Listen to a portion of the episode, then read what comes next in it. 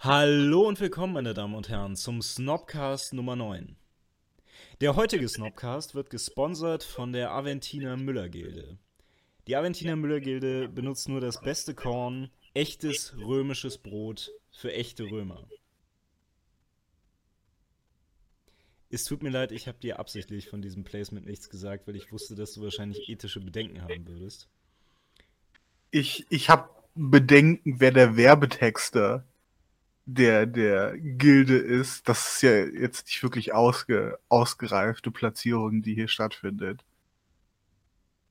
Hast du schon mal in äh, unsere Hörerdemografie reingesehen? Du meinst die Demografie der Brotkäufer? Ja, nee, es geht nicht nur um Brotkäufer. Also wir werden hauptsächlich gehört von äh, Bürgern der Römischen Republik. Also. Und wir könnten uns keine bessere Zuhörerschaft wünschen. Allerdings nicht. Und außerdem, weißt du, für den Rest, also beschwer dich nicht, ja. Du kriegst zwei ja, Talente Gold dafür. Ja, aber ich muss, ich muss schon ein bisschen die, die Presseservigkeit der, der äh, römischen Brothersteller anzweifeln. Warum keine coole Twitter-Meme-Aktion mit, mit lustigen Brot-Memes? So wie wir sie alle lieben. Ja, ich weiß nicht, die sind ihrer Kampagne schon lange treu geblieben, nehme ich mal an. Und jetzt zweifelt das mal nicht an. Ja, okay. Ja. nee, also äh, ich entschuldige mich dafür. Ich hoffe, die zwei Leute unsere, unter unseren Zuschauern, die die Referenz kennen, äh, fanden es irgendwie lustig. Ich glaube, ich kenne die Referenz nicht. Äh, ja, soll ich dich jetzt aufklären? Ja, und die, und die zwei anderen Zuschauern, die auch nicht die Referenz kennen. Nee, nee, ich wäre jetzt eher davon ausgegangen, dass es zwei Leute gibt, die das kennen. Äh, es ist eine alte HBO-Show, äh, Rome heißt die, wo, okay. ähm, die, äh, und die, die hatten so ein Ding, wo, ähm, also das Ganze spielt, ähm, im, äh, also es erzählt im Prinzip die ganze Geschichte nach zum, also Aufstieg und Fall von Julius Caesar. Mhm. Äh, und es gibt, äh, also die, die die hatten so ein Plot-Device, dass sie, ähm, sie hatten auf den, auf irgendeinem römischen Forum hatten sie immer so einen Ausrufer, der irgendwie Nachrichten ausgerufen hat. Äh, und der hat auch quasi immer Werbung gemacht. Und das war einer davon. Beziehungsweise das war ah, okay. die, die er irgendwie immer wiederholt hat. Ja. Okay, das, das ist wirklich ein bisschen nischig, oder? Ich weiß nicht. Ich glaube, die Serie haben schon viele gesehen damals, aber es ist halt ein bisschen her. Ja, ja.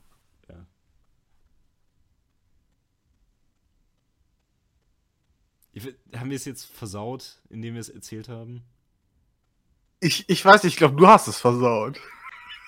mit, dein, mit deinen Referenzen von vor 200 Jahren, als Netflix noch nicht existiert hat und, und es noch irgendwie eigenständige Produktionen gab.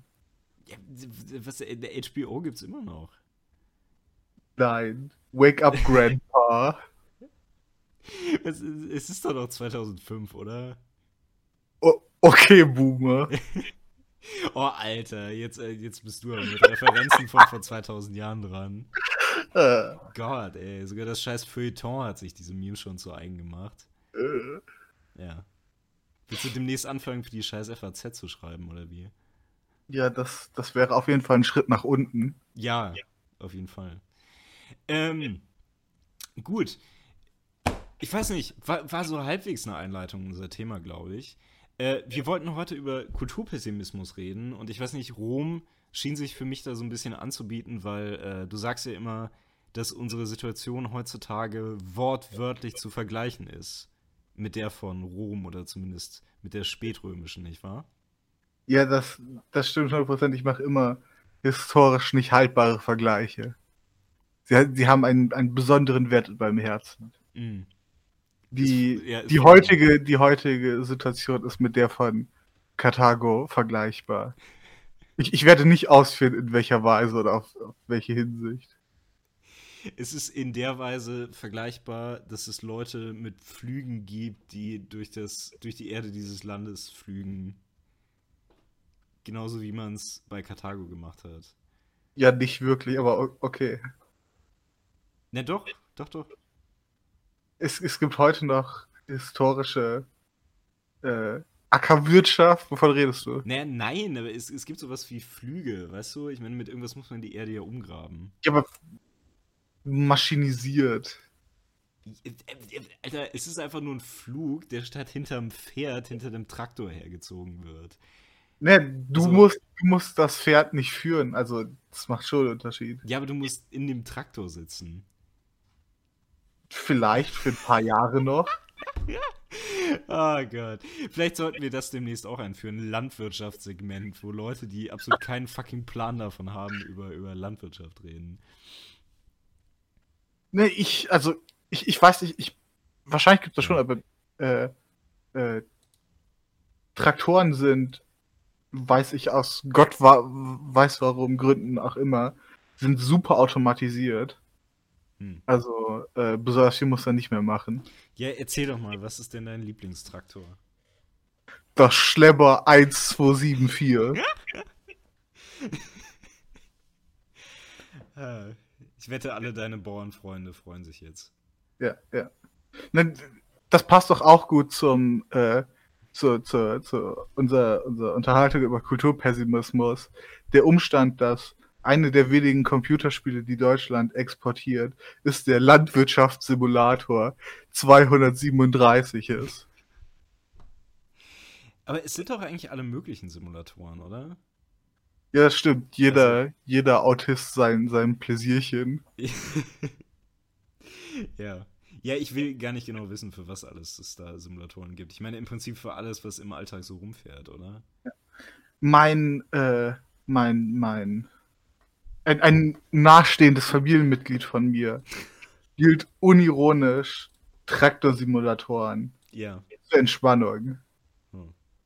Und hat irgendwie 20.000 Kilometer auf seinem Echt, das, simulierten, das, das simulierten Truck. Okay. Bitte? Es, das hat wirklich einen Kilometerstand, der dir dann gezeigt wird. Ja, ja. Ja, cool. Nee, aber ich weiß nicht, es ist doch letztendlich auch nichts groß anderes, als, als irgendwie solitär zu spielen oder irgendwie sowas, oder? Äh, ich, ich weiß nicht, da ich weder solitär noch, noch Landwirtschafts- oder andere Fahrzeugsimulatoren. naja, es, äh, weißt du, solitär aber ist ja einfach. Erzähl uns, erzähl uns von, von solitär. Ich weiß, dass du professioneller Solitärspieler bist. ich, ich weiß nicht, ob man ein Spiel, das man wirklich einfach nur alleine spielt, professionell spielen kann. Nee, ich meine, Solitär ist einfach nur so ein Kartenlegespiel, ne? Und das haben früher Leute halt gemacht, wenn ihnen langweilig war oder wenn sie einfach nicht groß nachdenken, aber trotzdem noch irgendwas machen wollten. Ja. So ist ja nichts. Okay, aber ich, ich habe schon fast das Gefühl, wir, wir, wir geraten jetzt schon so halb in die Diskussion rein. Ich weiß nicht, wie, Diskussion ja, über, über Truck-Simulatoren und Solitär. Ja, aber ich habe das Gefühl, die Argumente könnten schon irgendwie fast dieselben sein, äh, zu, denen, zu denen wir später kommen wollen. Äh, deswegen lass uns erstmal, lass uns erstmal ähm, die Traditionen hochhalten, die heiligen Traditionen dieses Podcasts und ein bisschen Lyrik machen. Ähm, möchtest du heute mal anfangen? Ja. Okay. Ich, äh, das, das Thema ist äh, Kulturpessimismus und ich habe ein, ein deswegen ein, ein ganz, ganz unbekannten äh, Dichter ausgewählt. Äh, von dem hat nie, niemand gehört, Goethe. Und nee, von ihm habe ich das, das Gedicht Der Abschied. Mhm. Lass mein Aug den Abschied sagen, den mein Mund nicht nehmen kann. Schwer, wie schwer ist er zu tragen, und ich bin doch sonst ein Mann. Traurig wird in dieser Stunde selbst der Liebe süßster Pfand. Kalt der Kuss von deinem Munde, matt der Druck von deiner Hand. Sonst ein leicht gestohlenes München, oh, wie hat es mich entzückt. So erfreut uns ein Veilchen, das man früh im März gepflückt. Doch ich pflücke nun kein Kränzchen, keine Rosen mehr für dich. Frühling ist es, liebes Fränzchen, aber leider Herbst für mich.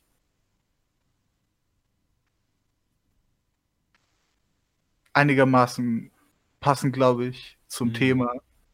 Bezüglich auf Sachen, die leider oder weniger leider zu Ende gehen. Ist es, ist es dann für unsere Kultur Herbst und für wen ist es dann Frühling? Das werden wir wahrscheinlich in, unser, in unserer Unterhaltung herausfinden müssen. Hm. Okay. Now you. Ähm, ich, ich kann leider äh, meinen Dichter nicht benennen. Äh, als ich mir das aufgeschrieben, oder besser gesagt, äh, ja, also als ich es mir aufgeschrieben habe, äh, habe ich vergessen, das mitzunotieren. Äh, ich denke, es geht aber auch in die Richtung, äh, in die wir heute gehen werden, zumindest so ungefähr. Ein bisschen kürzer. Ähm, ja. Dich will ich loben, hässliches. Du hast so was Verlässliches. Das Schöne schwindet, scheidet, flieht, fast tut es weh, wenn man es sieht. Wer Schönes anschaut, spürt die Zeit, und Zeit meint stets, bald ist's soweit. Das Schöne gibt uns Grund zur Trauer, das Hässliche erfreut durch Dauer.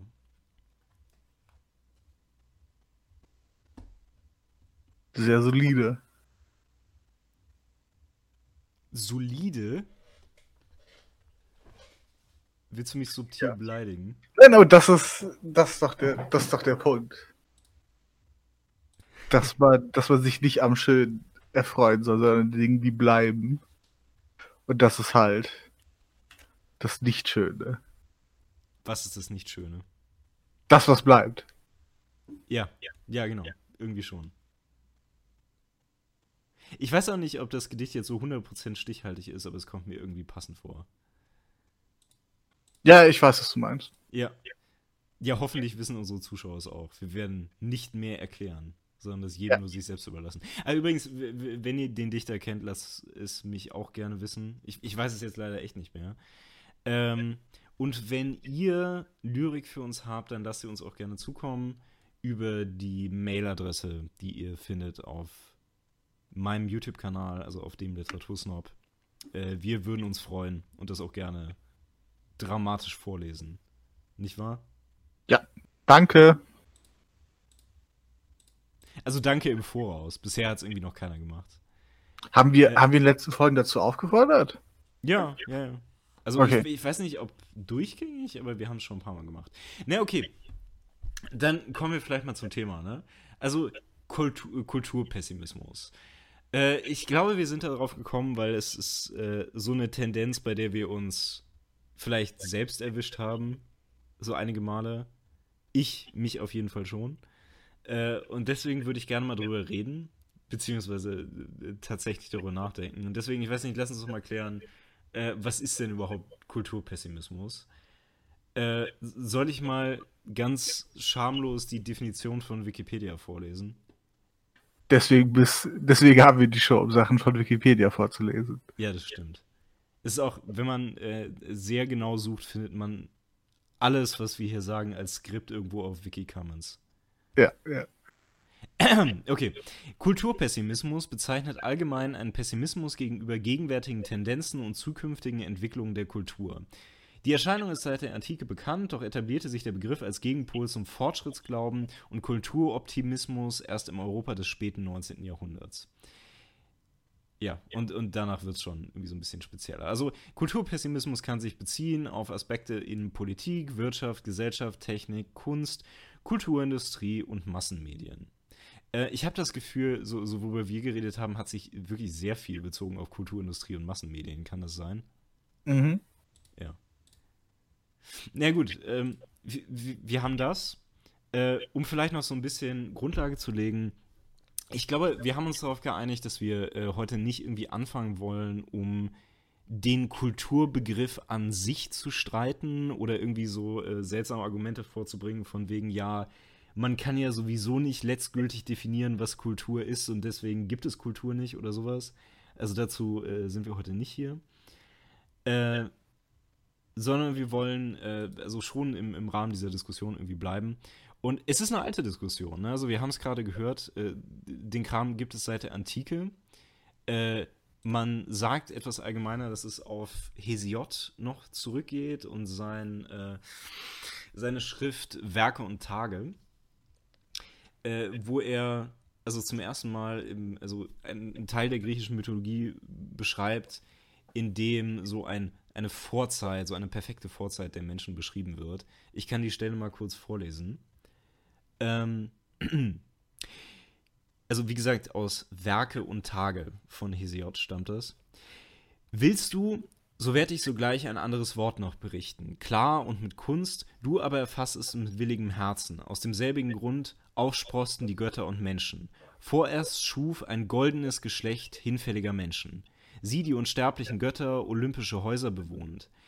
Ihnen gebot noch Kronos, indem er den Himmel beherrschte. Diese nun lebten wie Götter, von Sorgen befreites Gemüte, fern von Mühen und fern von Trübsal. Lastendes Alter traf sie nimmer, an Händen und Füßen die nämlichen immer, freuten sie sich bei Gelagen entrückt stets jeglichem Übel.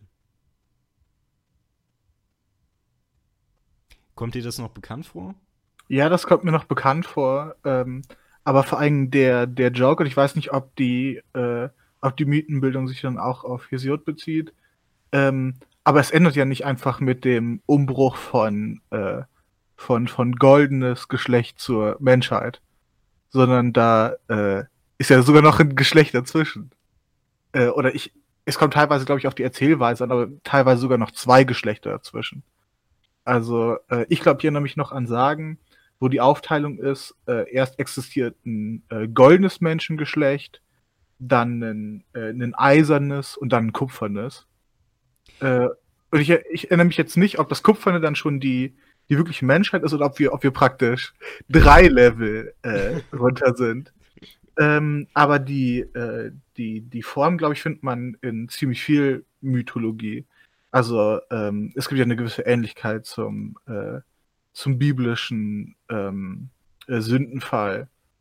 Und äh, ich überlege gerade, ähm, also ich weiß nicht, ob es unterschiedliche Menschenformen sein sollten, so wie ich das verstehe, halt unterschiedliche Menschenzeitalter. Ne? Ja. Aber damit äh, sind, also, glaube ich, wirklich, äh, also die Menschen sind von anderer Art gemeint. Okay. Ja, da bin ich jetzt nicht zumindest, sicher. Ähm, zumindest habe ich die Sachen, glaube ich, damals, damals so gelesen. Okay. Also Hesiod ist auf jeden Fall der Meinung, dass er jetzt im Zeitalter des Eisens lebt, wo, also anders gesagt, im Zeitalter ja. des Krieges. Genau. Ähm, ja, und also das Ganze ist weit übernommen worden. Also auch äh, Platon spricht später über sowas. Äh, also bezieht sich auf diese Mythologie und meint, ja, die Menschen sind eigentlich schon immer abgestiegen in ihrer Entwicklung. Und so weit geht das Ganze dann zurück und hatte seine große Renaissance dann im 19. Jahrhundert, äh, das ja eigentlich geprägt war von großem Fortschrittsglauben, äh, woran viele Menschen wieder gezweifelt haben. Äh, wenn man sich das so durchliest, äh, äh vor allen Dingen irgendwie aus Antisemitismus. Äh, aber keine Ahnung. Es, es, mag ja auch etwas äh, begründetere Anlässe dafür gegeben haben. Oder nicht. Ich weiß nicht, vielleicht willst du deine Anklageschrift ja mal vorlesen deine Anklage? Nee, sie, sie ist noch in der Arbeit. Okay. Ähm, Und sie bezieht aber, sich zu 90% auf Juden. ja, natürlich. Ähm, aber äh, wie man es, weil so hört sich das ja so, so ein bisschen angenehm hochtrabend an. Äh, oh, gucken wir uns diese, diese berühmten und wichtigen, wichtigen Denker äh, der, der äh, westlichen Ideengeschichte an. Äh, man kann es aber noch ganz anders angenehm als, als Phänomen fassen. Mhm. Alte Leute, die darüber weinen, wie alles schlechter geworden ist. Ja. Von Anfang an der Zeit gab es sie. Es wird sie bis zum, bis zum Ende der Zeit geben. Und dann, wenn es das Ende der Zeit ist, dann wahrscheinlich auch angemessen. Ja. Also ich erinnere nur noch mal an das äh, Thus of Old, Thus Now Meme das ich ja. an dieser Stelle dann mal äh, einblenden, einblenden, werde. Ich, ich, weiß nicht genau, ob es historisch ist oder ob irgendwer später das nachgemacht hat, aber naja. Ja, genau, also aber das ist so eine Sache, ähm, ich, ich glaube, das war auch wirklich mehr oder weniger, was Platon gemacht hat. Ne? Mhm. Also er mag, äh, er mag ein großer Denker gewesen sein, aber mehr oder weniger hat er sich einfach nur darüber beschwert, dass die, äh, dass irgendwas mit der Jugend nicht stimmt. Und letztendlich, ähm, das hat jetzt natürlich nicht dann direkt was mit ihm zu tun, aber war das nicht irgendwie auch denn das, was die Athener irgendwie Sokrates vorgeworfen haben, das mit dem Verderben der Jugend. Ja, genau. Ja, es scheint mir auch irgendwie ein bisschen in die Richtung zu gehen. Willst du nochmal dem Feuilleton Gefallen tun und den Satz sagen? Welchen Satz? Oder die beiden Worte? Was? Worüber redest du? Nee, das B-Wort. Oh, Okay, Buber. er hat es gesagt.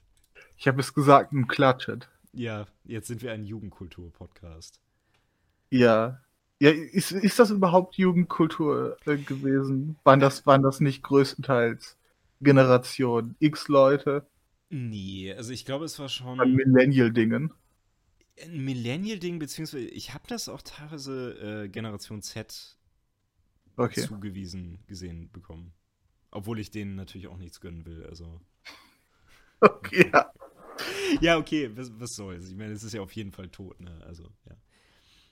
Ja, genau. Also ich meine, aber du hast ja insgesamt auf jeden Fall recht. Es ist halt irgendwie so ein ewiges Phänomen, dass ja, äh, ja früher mal die goldenen Zeiten waren und jetzt sind sie es nicht mehr. Man könnte es sich irgendwie einfach machen und sagen, ja, es kommt daher, dass wenn du halt alt und krank geworden bist und du kriegst halt nichts mehr auf die Reihe, dann empfindest du die Zeiten vielleicht als nicht mehr so toll. Vor allen Dingen, wenn du nicht verstehst, was die jungen Leute so machen. Ja, vor allem, ich glaube, es ist noch ein bisschen komplizierter, weil du hast, du hast irgendwie, äh, du hast hart gearbeitet, du hast irgendwie äh, dein, als, als Generation deinen eigenen Weg beschritten mhm. und deine eigenen Institutionen, dein eigenes Weltverständnis äh, aufgebaut. Und äh, am Ende siehst du halt irgendwie neue Generationen. Und weil du, weil du halt äh, in, in deinen Wegen eingerostet bist, äh, verkennst du die, die Andersartigkeit wahrscheinlich ziemlich schnell für Degeneration und für Verfall. Ja. Ja, oder du erkennst es genau richtig, ne? Wer weiß. Ja. Ich meine, es gibt. Na, natürlich, die, die Option gibt es auch immer, dass man einfach richtig liegt. Ne? ja. Äh, wie, wie heißt das so schön? Äh, nur weil du paranoid bist, heißt das nicht, dass du nicht verfolgt wirst. Ja. Ähm, aber, das sage ich meinen äh, Patienten auch immer. Ja, aber es gibt, ähm, es gibt äh, noch, ein, noch ein anderes schönes Feld, an dem das, glaube ich, äh, ziemlich klar wird ähm, die, die ewigen Diskussionen um, äh, um äh, Lesefähigkeit und, und Leseverständnis. Ähm, die auch mit, äh, die auch im gewissen Ausmaß ne, vollkommen, vollkommen nachvollziehbar sind.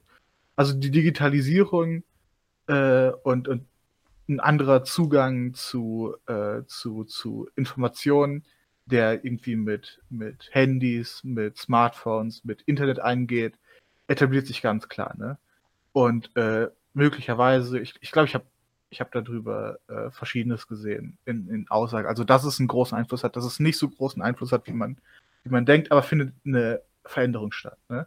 Hm. Und irgendwie hier dieses typische Muster, Muster die älteren Generationen, äh, die, die mit äh, noch anderer Technologie groß geworden sind, ähm, äh, sehen das als Verfall an. Ja. Aber das, das Lustige ist ja, dass man das, dass man das Ganze historisch länger in der, in der noch anderen längerfristigen Perspektive sehen kann. Nämlich äh, die Generation äh, davor, die sich Sorgen um Fernsehen und Radio gemacht hat. Mhm. Und was das für, für die, äh, die, die Konzentration und den Fokus der jüngeren Generation bedeutet hat. Und noch ein paar Generationen vorher, wo, äh, wo es zumindest Bevölkerungsgruppen gab, die Bibel oder andere religiöse Schriftstücke auswendig lernen mussten. Äh, der Sprung ist wieder ein Verlust. Und dann der ganz weite historische Sprung zu äh, Völkern oder zu, zu Zeitaltern, in denen keine Schriftsprache existiert hat und man einfach unglaublich viel auswendig gelernt hat. Mhm in dem man ganzen Vers eben auswendig lernen musste. Mm, ja, aber ich meine, das ist ja der Grund, warum. Also letztendlich hat genau das uns ja Verse gebracht, ne? weil du dir mit Versen äh, leichter Texte merken kannst. Ja, genau, ja. genau. Also die, äh, der, der, der Zerfall, wenn man, wenn man ihn als solche betrachten will, passiert ja schon seit einer, seit einer langen Zeit. Und ja. nicht alles, was dieser in Anführungszeichen Zerfall mit sich gebracht hat, ist ja so unglaublich schlecht. Äh, also, das würde ich jetzt auch nicht behaupten, nee. Also ich weiß nicht, wenn ich äh, mir aussuchen könnte, ob ich eine gewisse begrenzte Anzahl von Gedichten auswendig im Kopf habe oder ob ich auf quasi eine mehr oder weniger unbegrenzte Anzahl an Gedichten einfach zugreifen kann, dann wüsste ich schon, wofür ich mich zu entscheiden hätte. Aber das, ist, das ist interessant, weil ich glaube, ich, äh, ich meine, ich habe das, hab das Beispiel jetzt gerade äh, gebracht als möglicherweise problematisch, aber ich weiß nicht, ob ich dem zustimmen würde. Weil, ähm, und ich glaube, das ist, das ist Teil der, der Naivität der, der ganzen Diskussion, die wir angeschnitten und so ein bisschen lustig drüber gemacht haben. Weil es ist nicht äh, primär ein Ding von äh, gut-schlecht Sprünge, sondern teilweise ist es einfach vollkommen andere Technologie, die vollkommen andere äh, Bedingungen mit sich bringt. Wenn du wirklich nur ein paar Gedichte kennst, ne, aber die auswendig gelernt hast und eine besondere Beziehung zwisch zu denen hast, so dass sie für dich was bedeuten, ist das nicht wertvoller, als jederzeit auf alle möglichen Gedichte zugreifen zu können, die aber keine besondere Bedeutung für dich haben? Wenn ich tatsächlich auf die Gedichte zugreifen will, dann ja. müsste das ja irgendwie bedeuten, dass sie, äh, also dass sie mir zumindest irgendwas bedeuten. Deswegen würde ich sagen, ja. Aber es ja. ist auch nichts, was ich in, in, dem Sinne beurteilen kann, weil es gibt eine gewisse Menge an Gedichten, die ich auswendig kann. Ja, ja. Also, ja. Aber äh, ich meine, letztendlich gehört es ja auch nicht hierher. Ne? Ich glaube, also der Grundstein ist aber so erstmal klar. Äh, ich wollte noch sagen, was mir besonders weird an dieser Diskussion vorkommt, das ist die Geschichte mit der. Äh, mit, äh, meintest du es nicht am Anfang quasi mit der Alphabetisierung? Also, dass Leute dann irgendwie ein Problem mit dem Lesen kriegen, wenn sie so viel vom Smartphone hängen? Ja. Ich meine, hängt das, also Benutzen eines Smartphones nicht gerade irgendwie davon ab, dass man lesen kann? Jetzt von den Bildern, die man sich da ansieht, mal abgesehen? Ähm, es ist, es ist nicht nur äh, Alphabetisierung, aber die, äh, die, der Kritikpunkt zumindest so ein bisschen, und das verallgemeinert jetzt natürlich wieder sehr viele verschiedene Sachen, ähm, ist, dass du, äh, dass du zum Beispiel soziale Medien anders benutzt. Also wenn du, äh, wenn du äh, Twitter benutzt, ne, dann liest du in den meisten Fällen nicht einfach Sachen, sondern dann siehst du Bilder in Verbindung mit geschriebenem Wort. Ja. Äh, wenn du über dein Handy kommunizierst, dann äh, schreibst du nicht einfach wahrscheinlich vollständige, grammatikalisch korrekte, auf Orthographie geachtete Sätze, sondern du äh, schreibst halt so ein bisschen runter, du benutzt Autokorrektur und vor allen Dingen du benutzt Emoticons, also, äh, also Symbole, äh, anstatt, anstatt zu Worten zu greifen. Ja, klar, das gehört dazu, ne? Aber genau. was ich einfach nur meine, ist, du gewöhnst jemandem dadurch nicht abzulesen. Nee, aber du nutzt, äh, du nutzt das Lesen natürlich weniger. Ähm, aber ja, also klar, qualitativ ändert sich was, ne? Genau. Das, ja. ähm, aber es, äh, das, es ist interessant, weil ähm, ich glaube, wovor, wovor die Angst so ein bisschen besteht, wenn man, wenn man diese, diese, oh nein, es wird schlechte Reaktionen äh, sieht, ist auch, dass äh, das Buch als Technologie funktioniert halt einfach anders. Und ähm, äh, es, es, äh, ich, ich denke, es ist nicht vollkommen absurd zu denken, dass sich das auf das Denken ausübt oder dass die, dass die Angst der Leute ja sowas kritisieren. Ähm, dass du halt äh, wenn du halt was liest, musst du dich wesentlich länger, wesentlich spezifischer ähm, äh, konzentrieren und du speicherst die Sachen vielleicht auch anders ab. Also ähm, äh, es existieren in Büchern keine Hyperlinks und du, du springst nicht Wikipedia-artig zwischen Sachen hin und her, sondern du bleibst lange bei einer Sache. Äh, und das wird dann halt übertragen, äh, dass so ein Denken äh, weniger, dass Leute weniger fähig gemacht werden zu so einem Denken durch durch äh, äh, neuere Technologien. Ob das jetzt stimmt oder nicht, lasse ich mal dahingestellt. Hm. Ja, also es scheint nicht völlig absurd zu sein. Ähm, ich habe allerdings das Gefühl, und ich glaube, das ist auch so ein Punkt, den, den ich vielleicht noch öfters machen werde heute. Ähm, es war jetzt, also in vorherigen Zeiten, nicht zwangsläufig besser. Was ist ja die also Frage. Die, ähm, wofür Leute ihre Fähigkeit zu lesen eingesetzt haben oder in welcher Qualität sie sie eingesetzt haben. Ja. Ich meine. Penny Dreadful äh, genau, Novel hat halt existiert. Genau, zum Beispiel. Also das, die Literalisierung der Massen ne, hat jetzt nicht unbedingt dazu beigetragen, dass alle Menschen wahnsinnig gebildet wurden und in ihrer Freizeit nichts anderes gemacht haben, als irgendwie äh, ja. ihren privaten wissenschaftlichen Neigungen nachzugehen, sondern Leute haben halt irgendwelche Schunteromane gelesen, ne? Ja. Oder lesen sie ja auch noch heute, aber äh, sie sind halt nicht mehr so sehr darauf angewiesen, weil es für so eine billige Art von Unterhaltung einfach äh, praktischere Alternativen gibt. Ja. Und das Ding ist, die Leute, die also heute äh, vielleicht äh, auf Wikipedia von irgendwie Hyperlink zu Hyperlink springen, die hätten sich vielleicht dann in vorherigen Zeiten einfach überhaupt kein Wissen angeeignet. Also aus, aus der Perspektive äh, ist ja die, die, äh, die spezifische Kultur und die, die Mechanismen, über die sie funktioniert, gar nicht so wichtig, weil es gibt Leute, die sich halt für Sachen interessieren oder nicht für interessieren. Und wenn so wie, wenn wir jetzt anhört, bei dir sprechen. hat Kultur ja gar keinen Einfluss darauf. Nö, also in dem Fall sogar fast im Gegenteil. Also dann könnte man doch fast meinen, wir leben jetzt in einer Kultur, die Informationen für Leute viel erreichbarer macht. Ja, aber ähm, ich meine, was, was ich als das, das stimmt ja auf jeden Fall, ne? Mhm. Äh, und ich denke, das hat, äh, das hat auch äh, auf jeden Fall einen interessanten äh, Effekt auf, äh, auf so eher, auf sowas wie Literaturbetrieb, ne? Ja. Ähm, also du, wenn, wenn du heute äh, eine, äh, eine interessante äh, äh, Erzählung veröffentlichen willst und äh, aber vielleicht keinen äh, kein Verlag hast, äh, der dich veröffentlichen will, dann musst du halt nicht drauf hoffen, äh, dass du irgendwann was findest oder dass du posthum Erfolg hast, sondern du kannst es einfach im Zweifel auf einer Website oder über Amazon verbreiten. Und dann liest es da keiner. Ja, das ist, das ist halt die, äh, die, die, die, ähm, der Trade-off, dass durch die äh, Zugänglichkeit es natürlich auch eine viel, viel größere äh, Produktion gibt. Also, ich habe die Zahlen nicht mehr im Kopf. Ich glaube, wir haben auch mal drüber geredet.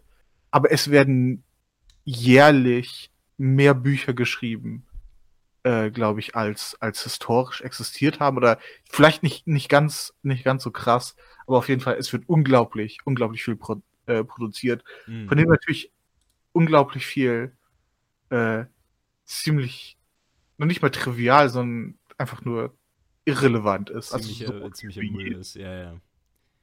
Nee, also, äh, also die 800. Iteration von einem, von einem Ratgeber, der im Grunde nichts Neues enthält und niemandem hilft. Ja, oder wie erstelle ich meinen eigenen Kartoffelgarten oder sowas. Ich, ich weiß nicht, das, das wäre nützlich. Ja, es äh, aber davon gibt es ja 800 Versionen. Ja, ja.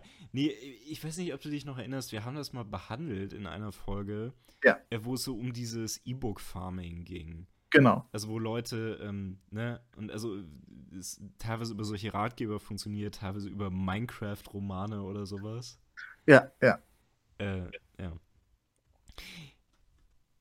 Ja, ich habe das Gefühl, damit sind wir irgendwie schon so ein bisschen im Bereich der Kulturindustrie angekommen, oder? Ähm, ich würde mich vielleicht noch mal ähm, an äh, einer Definition versuchen, also von Kultur für diese Zwecke. Äh, mhm. Äh, und du kannst mir dann sagen, was alles falsch daran ist. Okay. Ähm, also der Ansatz wäre der, äh, dass Kultur das ist, was eine Gesellschaft für erhaltenswert hält. Und zwar, ähm, also bleiben wir jetzt gerne meinetwegen mal erst im Bereich der Kunst, ne? Ja. Und das würde bedeuten, erstens eine Normierung für Kunst. Mhm. Also, dass da ein gewisser Rahmen überliefert wird. Und zweitens eine Kanonisierung für Kunst. Also für bereits ich, geschaffene Kunst. Ich meine, wir, wir, haben, wir haben mit der, mit der Zielvorstellung gestartet, nicht, nicht großartig darüber zu streiten, ne? was, was Kultur ausmacht.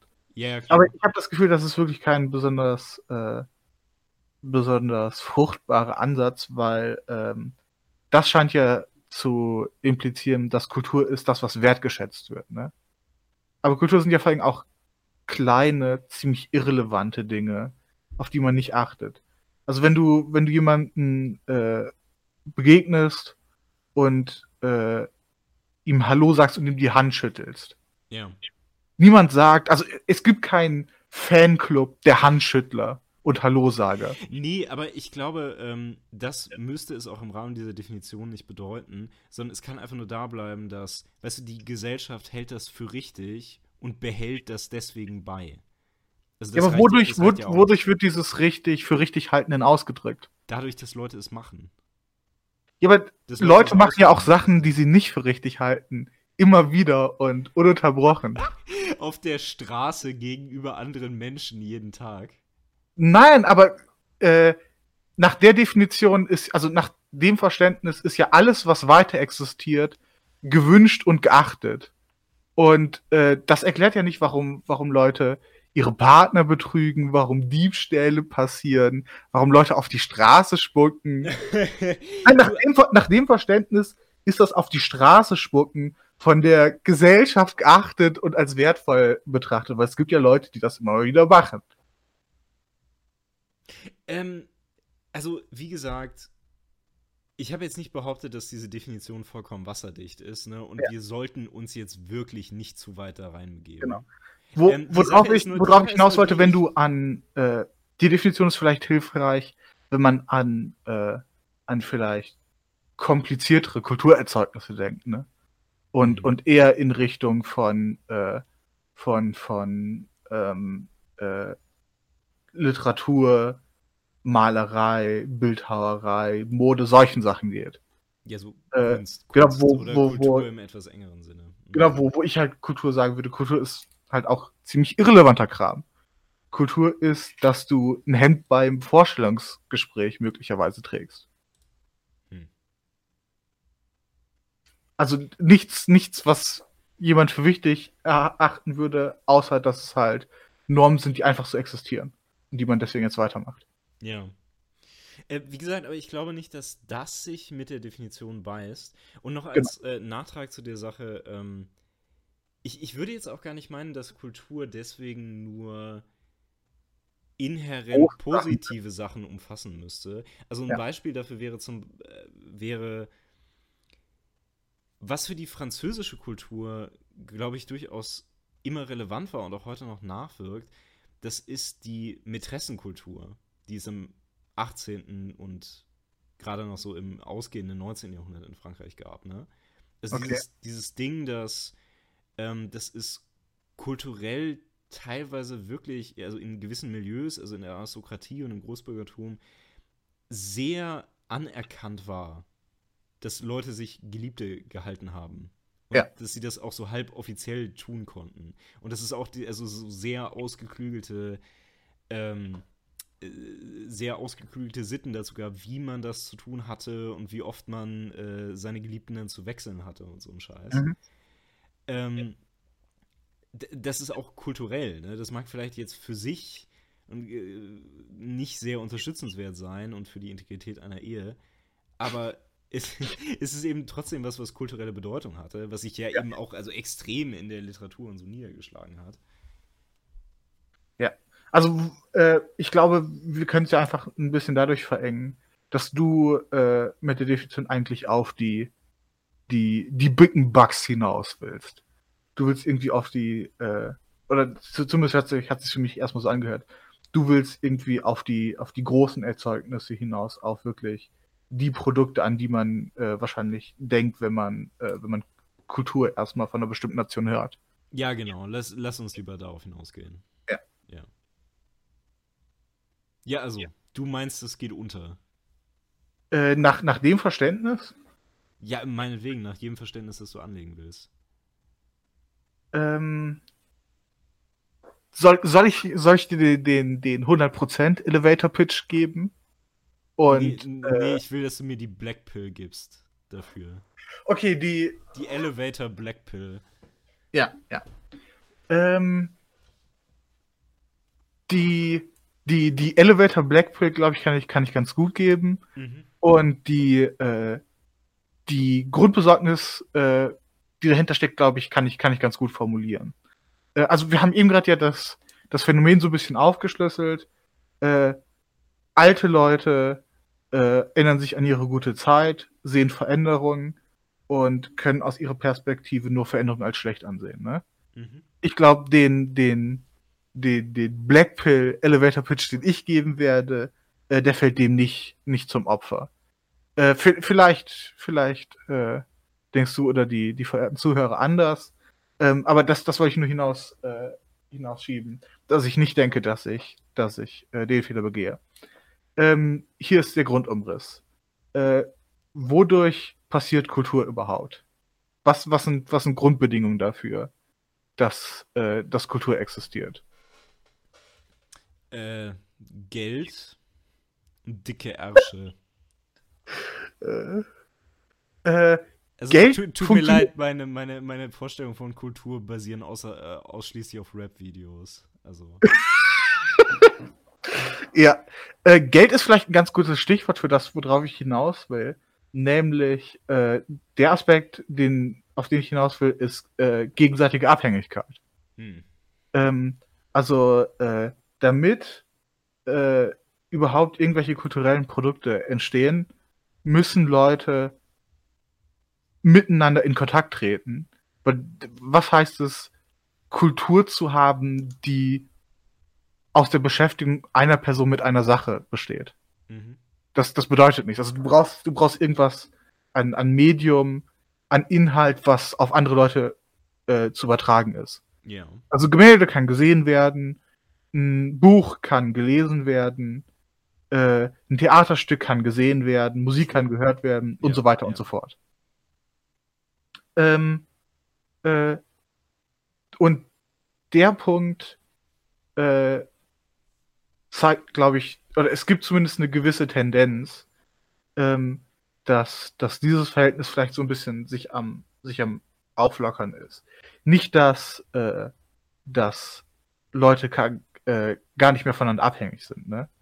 Im gewissen Sinn stehen wir, stehen wir heute mit, mit globaler Wirtschaft mehr in Abhängigkeit von anderen Leuten als jemals zuvor.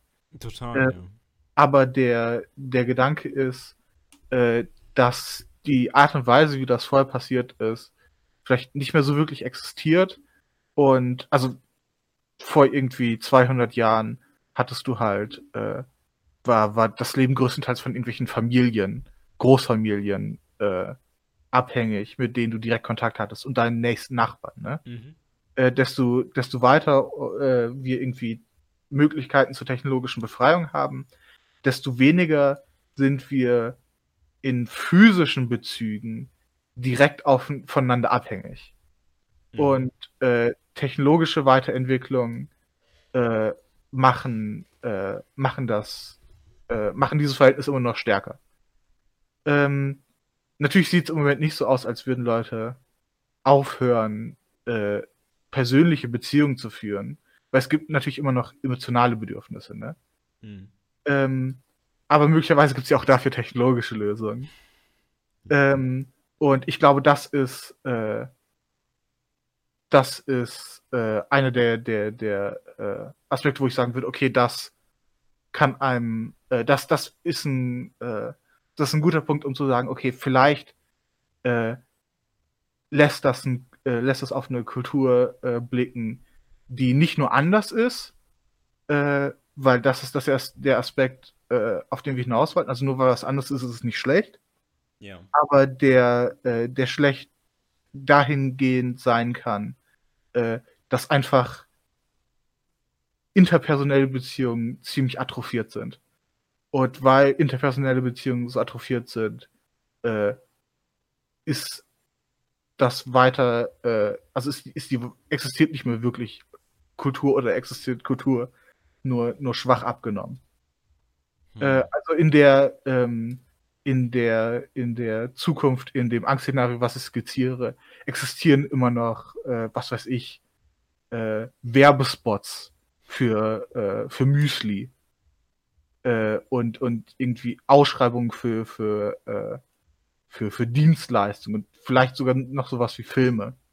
Aber alle von, von Bedeutung ziemlich entleert und von der, von äh, einfach nur noch als direkte Bedürfnisbefriedigung. Nicht mehr als Ausformulierung von gemeinsamer Identität oder Beschäftigung mit Identitätsfragen, weil es nicht mehr nötig ist. Hm. Ich glaube, ich habe gegen, gegenüber der Idee so ein bisschen Misstrauen, aber ich glaube, ich kann sie so langsam nachvollziehen. Ähm, also die Geschichte ist die, grundsätzlich hast du natürlich recht, ne? Also wir äh, haben vollkommen andere Beziehungen zu unseren Mitmenschen als noch vor einiger Zeit. Ähm, ich muss jetzt ganz offen zugeben, ich lebe nicht in einem intergenerationellen Großhaushalt mit 30 Mitgliedern, einschließlich Knechten und Mägden in einem großen Bauernhaus. Das heißt, äh, du bist ein Kack. Wie bitte? Das heißt, du bist ein Kack. Äh, nee, nee, das heißt einfach nur, ich bin kein Bauer aus dem 18. Jahrhundert oder früher. Ja. Äh, ja, und also genauso wenig auf einem äh, großen Gutshof oder wie auch immer. Und das gilt ja für, ähm, also jetzt auch mal in weniger dieser Übertragung, aber es gilt ja für die wenigsten Menschen. Ne? Also die meisten Menschen, also gerade so Leute in unserem Alter, äh, führen ein vergleichsweise sehr isoliertes Leben. Also wir leben nicht mit unserer Familie zusammen, äh, sondern wir leben alleine, vielleicht höchstens mit Mitbewohnern, vielleicht mit einem Partner oder sowas. Aber in keiner großen Verbindung zu den mhm. Menschen um uns herum. Ne? Ich meine, um ein anderes äh, schreckliches äh, Geheimnis zu lüften, es trifft ja auf die Kultur zu, die wir gerade schaffen. Ne? Also wir äh, sind ja genau. gerade räumlich nicht beieinander, ja. wobei man ja sagen muss, aber trotzdem kriegen wir es ja hin. Ne? Ähm, Im Herzen verbunden. Ja, und über diverse Elektronik und moderne Technik. Aber, aber das Herz ist, ist der wirklich relevante Teil. Ja, ich habe ähm, das gerade an meinen Rechner angeschlossen. Aber lass mich das noch kurz zu Ende führen. Ja. Das Ding ist, ähm, es fällt mir jetzt ein bisschen schwer zu sehen, warum das Leute aber hindern sollte, Kultur in dem Sinne zu schaffen, weil es lief ja auch früher nicht zwangsläufig so, dass ich als Bauer auf meinem äh, in meiner Großfamilie auf dem einen Hof mit den Bauern in der Großfamilie von dem anderen Hof interagiert habe, um ähm, um, um, um Kultur ja. zu erschaffen. Ja, ja. Hätte ich mir erstmal gedacht. Aber also zwei Dinge daran. Erstens, es gab ja schon immer sowas wie, wie Volkskultur, ne? Mhm. Also die Kultur, die Menschen auch der, ich sage jetzt mal in Anführungszeichen, der unteren Schichten zusammen gepflegt haben. Und ich glaube, du könntest in, schon so insofern recht haben, als dass das etwas ist, was so langsam ersetzt wird durch, durch Popkultur. Ja, also durch eine Massenkultur, die einfach aus, ja, aus, aus Kapitalinteressen irgendwie zentral äh, äh delegiert wird und die wirklich das, ihre ganze Authentizität verliert. Genau, das ist, das ist der zweite Punkt, äh, der, der jetzt, äh, den ich, ich dem hinzugefügt hätte. Also der eine Aspekt ist, ähm, der, der, der interessant ist, weil wenn wir uns äh, eine perfekte Utopie vorstellen, ne?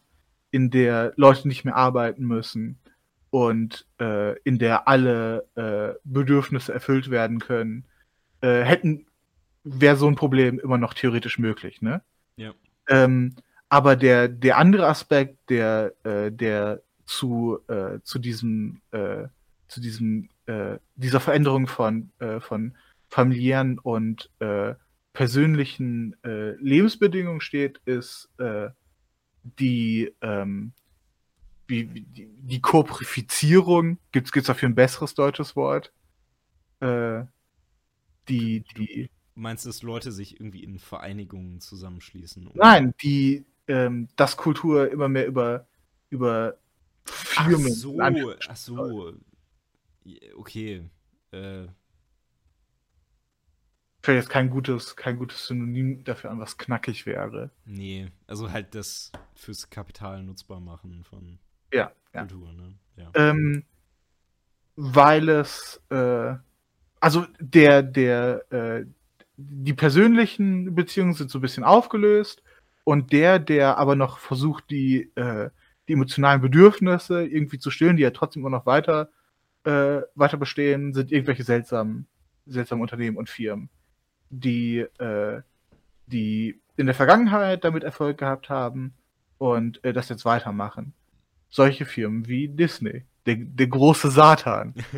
ähm, und die äh, daran aber natürlich eine, äh, ein finanzielles Interesse haben, äh, wodurch die Sachen immer stärker vom, äh, vom jetzt, jetzt kann ich nicht mehr richtig sprechen, formalisiert werden. Ähm, und äh, bei denen vor allem das Marketing immer wichtiger wird. Ähm, also das, das ist ja heute in, in Filmen schon so, äh, das äh, Budget für die Herstellung von einem Film wird, äh, ist oft genauso groß wie für das Marketing oder das Marketing ist sogar noch wesentlich größer. Mhm. Ähm, und dadurch, äh, dadurch sind halt die, äh, die Kreativkräfte aus der finanziellen Perspektive nicht mehr so interessant, sondern es geht um das Marketing und das Marketing trifft Entscheidungen.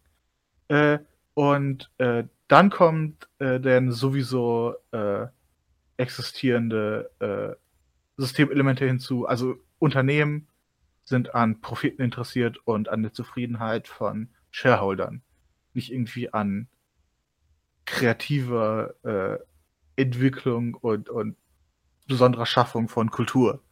Das überrascht jetzt wahrscheinlich, glaube ich, niemanden.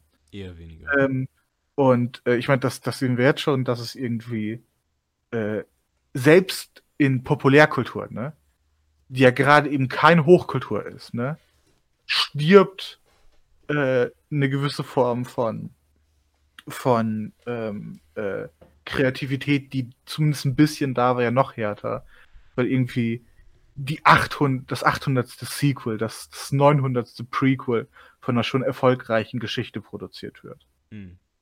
Und das Ganze muss dann halt auch noch breit gemacht werden für den chinesischen Markt, die sich dann sowieso nur für das Visuelle interessieren. Und deswegen genau, oder muss, die, muss die viel explodieren und so. Ja. Genau, also die, die ja vielleicht auch ganz andere Vorstellungen, ganz andere Wünsche haben, die auch legitim sind. Äh, aber es gibt, es gibt den gleichen Brei aus, aus einem großen Topf für alle. Genau. Ja, siehe der letzte Star Wars, ne? Siehe eben nicht, weil, weil ich den nicht gesehen habe und niemand den sehen sollte. Ja, es haben ihn aber viele Leute gesehen. Ich finde es tatsächlich auch irgendwie immer erschreckend. Das wäre wahrscheinlich so ein, so ein Punkt dafür. Es, es gibt halt Leute, die unironisch sagen, dass das gute Filme sind, ne?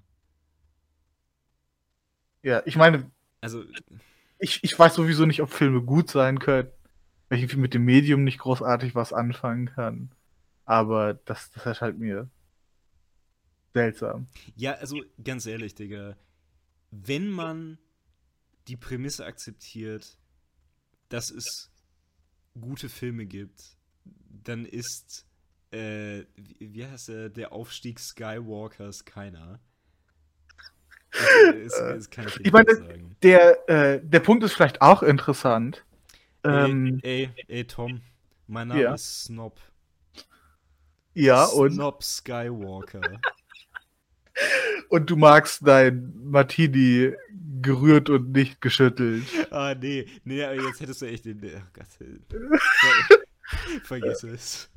Nein, ähm, aber äh, worauf ich hinaus wollte, ist ähm, seltsam. Ich sage eben gerade, ich habe den Film nie gesehen. Ja. Ich bin mir trotzdem sehr sicher, dass er schlecht ist. Mhm. Warum? Ja, zum einen, weil ich, weil ich halt die, die Bedingungen weiß, ne? Aber viel wichtiger, ja. weil das, was ich als, als Populärkultur ähm, äh, verdaue, zu mir nehme, konsumiere, das sind äh, Verrisse von Filmen, die ich niemals gesehen habe auf YouTube. Ja. Was ein äh, eigenständiges Genre ist, äh, was Leute nur machen äh, und was Leute wie mir ermöglicht, die eigentlich kein Interesse an Filmen haben, mhm trotzdem Verrisse von etwas zu sehen, zu denen sie keinerlei Beziehung haben. Ja, ist doch schön. Ich, ich, ähm, ich nenne das, nenn das, weil ist das nicht ein eigentlich ziemlich gutes Zeichen für Verfall? Also wir haben jetzt nicht einfach nur die schlecht existierenden Filme, sondern wir haben eine, eine neue Schicht von, äh, von, von Abfallzersetzern, von Parasiten. Ja, du, ich wollte gerade sagen, ich meine, du kannst das negativ sehen und du kannst die ja. Leute Parasiten nennen, aber auf der anderen Seite, es sind ja unabhängige Medienproduzenten, ne? Die sich einfach diesen Scheiß nehmen und damit für ihre Zwecke irgendwie ein bisschen Bug machen. Genau, ich, ich äh, meinte das auch nicht vollkommen ernst, weil ich ja. die Sachen ja mag und sie, und sie nicht schauen würde, wenn ich sie wirklich für so schrecklich halten würde. Ähm, aber es ist, es, das, das, Basismaterial sind immer noch ziemlich schlechte Sachen, die aus strukturellen Gründen ziemlich schlecht sind. Ja, also äh, ich, ich würde noch mal ganz gerne äh, zu einem Punkt zurück, also was du eben meintest, Wegfall von persönlicher Bindung und so, ne? Mhm. Es gibt dazu noch eine Sache, die, die ich da noch anhängen wollte. Ähm, also gerade das, was wir so klassischerweise als Hochkultur kennen, ne? also so die, mhm. keine Ahnung, die Musik des 18. Jahrhunderts, ne? sowas wie Oper. Ja. Ähm, das ist ja etwas, was sehr stark an, ähm, an den europäischen Höfen gebunden war. Ne? Also etwas, das äh, von Leuten produziert wurde, die durch die europäische Aristokratie äh, bezahlt wurden. Ja? Also das ganze, ja, Mäzen, das ganze Mäzentum, das damit zusammenhängt. Ähm, und ich fürchte, in dem Sinne müsste ich dir eben auch recht geben, als dass die Leute das natürlich nur gemacht haben, weil sie das getan haben, um ihren Stand oder um die äh, äh, um die Gewohnheiten ihrer jeweiligen Klasse zu zelebrieren. Ne? Also ich denke, mit der Oper ist das gerade sehr, sehr äh, vielsagend. Äh, auch weil das später so eine Sache war, die also erst eine aristokratische Sache war, aber dann viel mehr durch das Bürgertum geco-optet wurde. Äh, Gerade weil die Oper für das Bürgertum eine Möglichkeit war, so höfisches Zeremoniell irgendwie zu pflegen. Ja. Äh, und das war der Grund, warum äh, Kultur in der Zeit äh, noch so viele Möglichkeiten hatte, weil es einfach für Leute ähm, eine gesellschaftliche, gesellschaftliche Obligation war, da äh, Geld reinzustecken. Und das ist so eine Sache, die halt wegfällt, wenn ja. ich nicht mehr diese Art von Zugehörigkeit besitze. Ne? Ich meine, ich will jetzt nicht behaupten, dass wir keine Klassenzugehörigkeit mehr besitzen, aber sie hat eben nicht mehr diese Verbindlichkeit in Form von, okay, wir sind irgendwie die 20 Patrizierfamilien unserer Stadt und wir müssen äh, halt uns quasi gleichmäßig an der Produktion von Kultur hier beteiligen, damit äh, ja, keine Ahnung, einmal für das Ansehen unserer Stadt im Allgemeinen und dann auch für, um uns gegenseitig zu beweisen, wie viel Kohle wir haben. Äh, und so ein Shit fällt halt weg, ne? Ich meine, keine Ahnung, es gibt natürlich immer noch reiche Menschen, die Opern und Künstler und was auch immer finanzieren. Aber äh, ich fürchte, so diese spezielle Kultur, das zu machen, ist ähm, ordentlich im Wegfallen. Also übrigens, falls uns da gerne irgendwer das Gegenteil beweisen will, dann äh, rufe ich hiermit dazu auf, das bitte zu tun äh, und ja, uns, uns Geld wir, zu geben. Wir fordern auf potenzielle Patrone, ja. sich finden zu lassen. Ja. ja. Ich schlage dann folgendes vor, dass wir uns irgendwie so ein Atelier bauen, wo wir dann immer gewichtig in irgendwelchen Kitteln rumsitzen, wenn wir unsere Patrone empfangen. Ja, das ist eine gute Idee. Ja, finde ich auch. Aber äh, gut, dann zurück zu dem Thema. Ich würde aber mal folgende Idee in den Raum werfen, ne? Was, was würdest du denn dazu sagen, dass es aber auch in dieser teilweise halt wirklich unschönen Medienwelt, in der wir leben, ne? also wo das Ganze so durch Konzerne gesteuert ist, aber eben trotzdem noch viel mehr Möglichkeiten für, ich werde jetzt einfach mal sagen, für qualitativ hochwertige Kultur bleibt, als das vielleicht noch vor äh, Jahrhunderten der Fall war. Also ich meine, wir produzieren viel Müll, mhm. aber dass bei den ganzen Ressourcen der für diese Produktion insgesamt aufgebracht wird, dann eben doch noch genug überbleibt, damit Leute auch zwischendurch was Gutes produzieren können. Ne? Und dabei würde ich vor allen Dingen so argumentieren, dass die Populärkultur, die wir heute kannten, äh, die gab es vor ein paar Jahrhunderten halt nicht. Ne? Also vor ein paar Jahrhunderten, da haben Leute halt nur, also die niederen Massen, dann eben nur auf der Straße gesessen und sich gelangweilt oder was weiß ich, irgendwie ihren örtlichen äh, ich glaube, ich hätte fast politisch inkorrekte Worte gesagt. Äh, ja, aber ihren, so örtlich, ihren örtlichen Dorftrottel verprügelt. Äh, und stattdessen gucken sie sich jetzt halt irgendwie auf RTL Müll an, ne? So, also da sehe ich jetzt an sich keine große Verschlechterung. Das hat sich vielleicht ein bisschen verschoben, was so schlecht ist, aber. Also erstmal, erstmal will ich deine, deine klasse diskriminierenden Äußerungen absolut nicht die sind absolut nicht, nicht repräsentativ für diesen hochqualitativen Podcast. Ähm, also ich jetzt möchte erstmal hinzufügen, dass der Snobcast definitiv Klassenvorurteile hat. äh, das, gehör, das, gehört zu, das, gehört zu, unserer Marke. Ähm, äh, es ist ja nicht so, als, als hätten die Leute nichts getan, sondern du hast ja das eben gerade schon von, von Volkskultur gesprochen. Ja, also die haben ja, ja, klar. In, in Im Zweifel waren die halt, äh, waren die halt ja, im, im, Kirchenchor singen oder ähnliches. Mhm. Und äh, äh, also ähm, du sagst jetzt, ja, okay, was, was hat sich, was hat sich verändert? Ähm, erstens, ne, sie haben, sie haben die Sachen halt zusammen gemacht, ne? Mhm. Und äh, das hat vielleicht zu, zu anderen, wahrscheinlich zu gesünderen Beziehungen geführt. Ja, Leute können auch immer zusammen RTL gucken. Ich weiß gar nicht, was du hast. Ja, genau, also der, der Punkt entlarvt sich, ne? Mhm. Es ist, es ist, ja, theoretisch kannst du irgendwie äh, einen Großsammelraum machen und mit vielen Leuten zusammen RTL gucken. Ja. Aber erstens ist zusammen Fernseh gucken was anderes.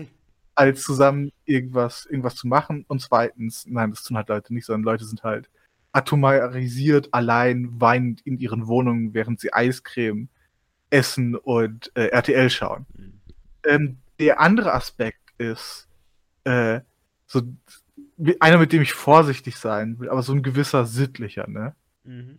Ähm, ich meine, Volkskultur hat auch immer so eine gewisse Anrüchigkeit in sich, ne? Ja. Aber, also wir denken an irgendwie zum Beispiel so ziehende Theatergruppen und sowas. Ja, ne? ja. Also das ist ja Volkskultur eigentlich. Ähm, aber war Volkskultur irgendwann mal so anstößig, wie vom Fernsehen zu sitzen und zu schauen, wie eine übergewichtige Frau davon erzählt, dass sie abhängig von Essen ist und manchmal Klopapier ist? Gibt es, gibt es irgendwas, was in, was in Ekelhaftigkeit und Unsittlichkeit vergleichbar damit ist? Mit, mit sowas wie Love Island. Mit sowas wie Bauer sucht Frau. Also, guck mal.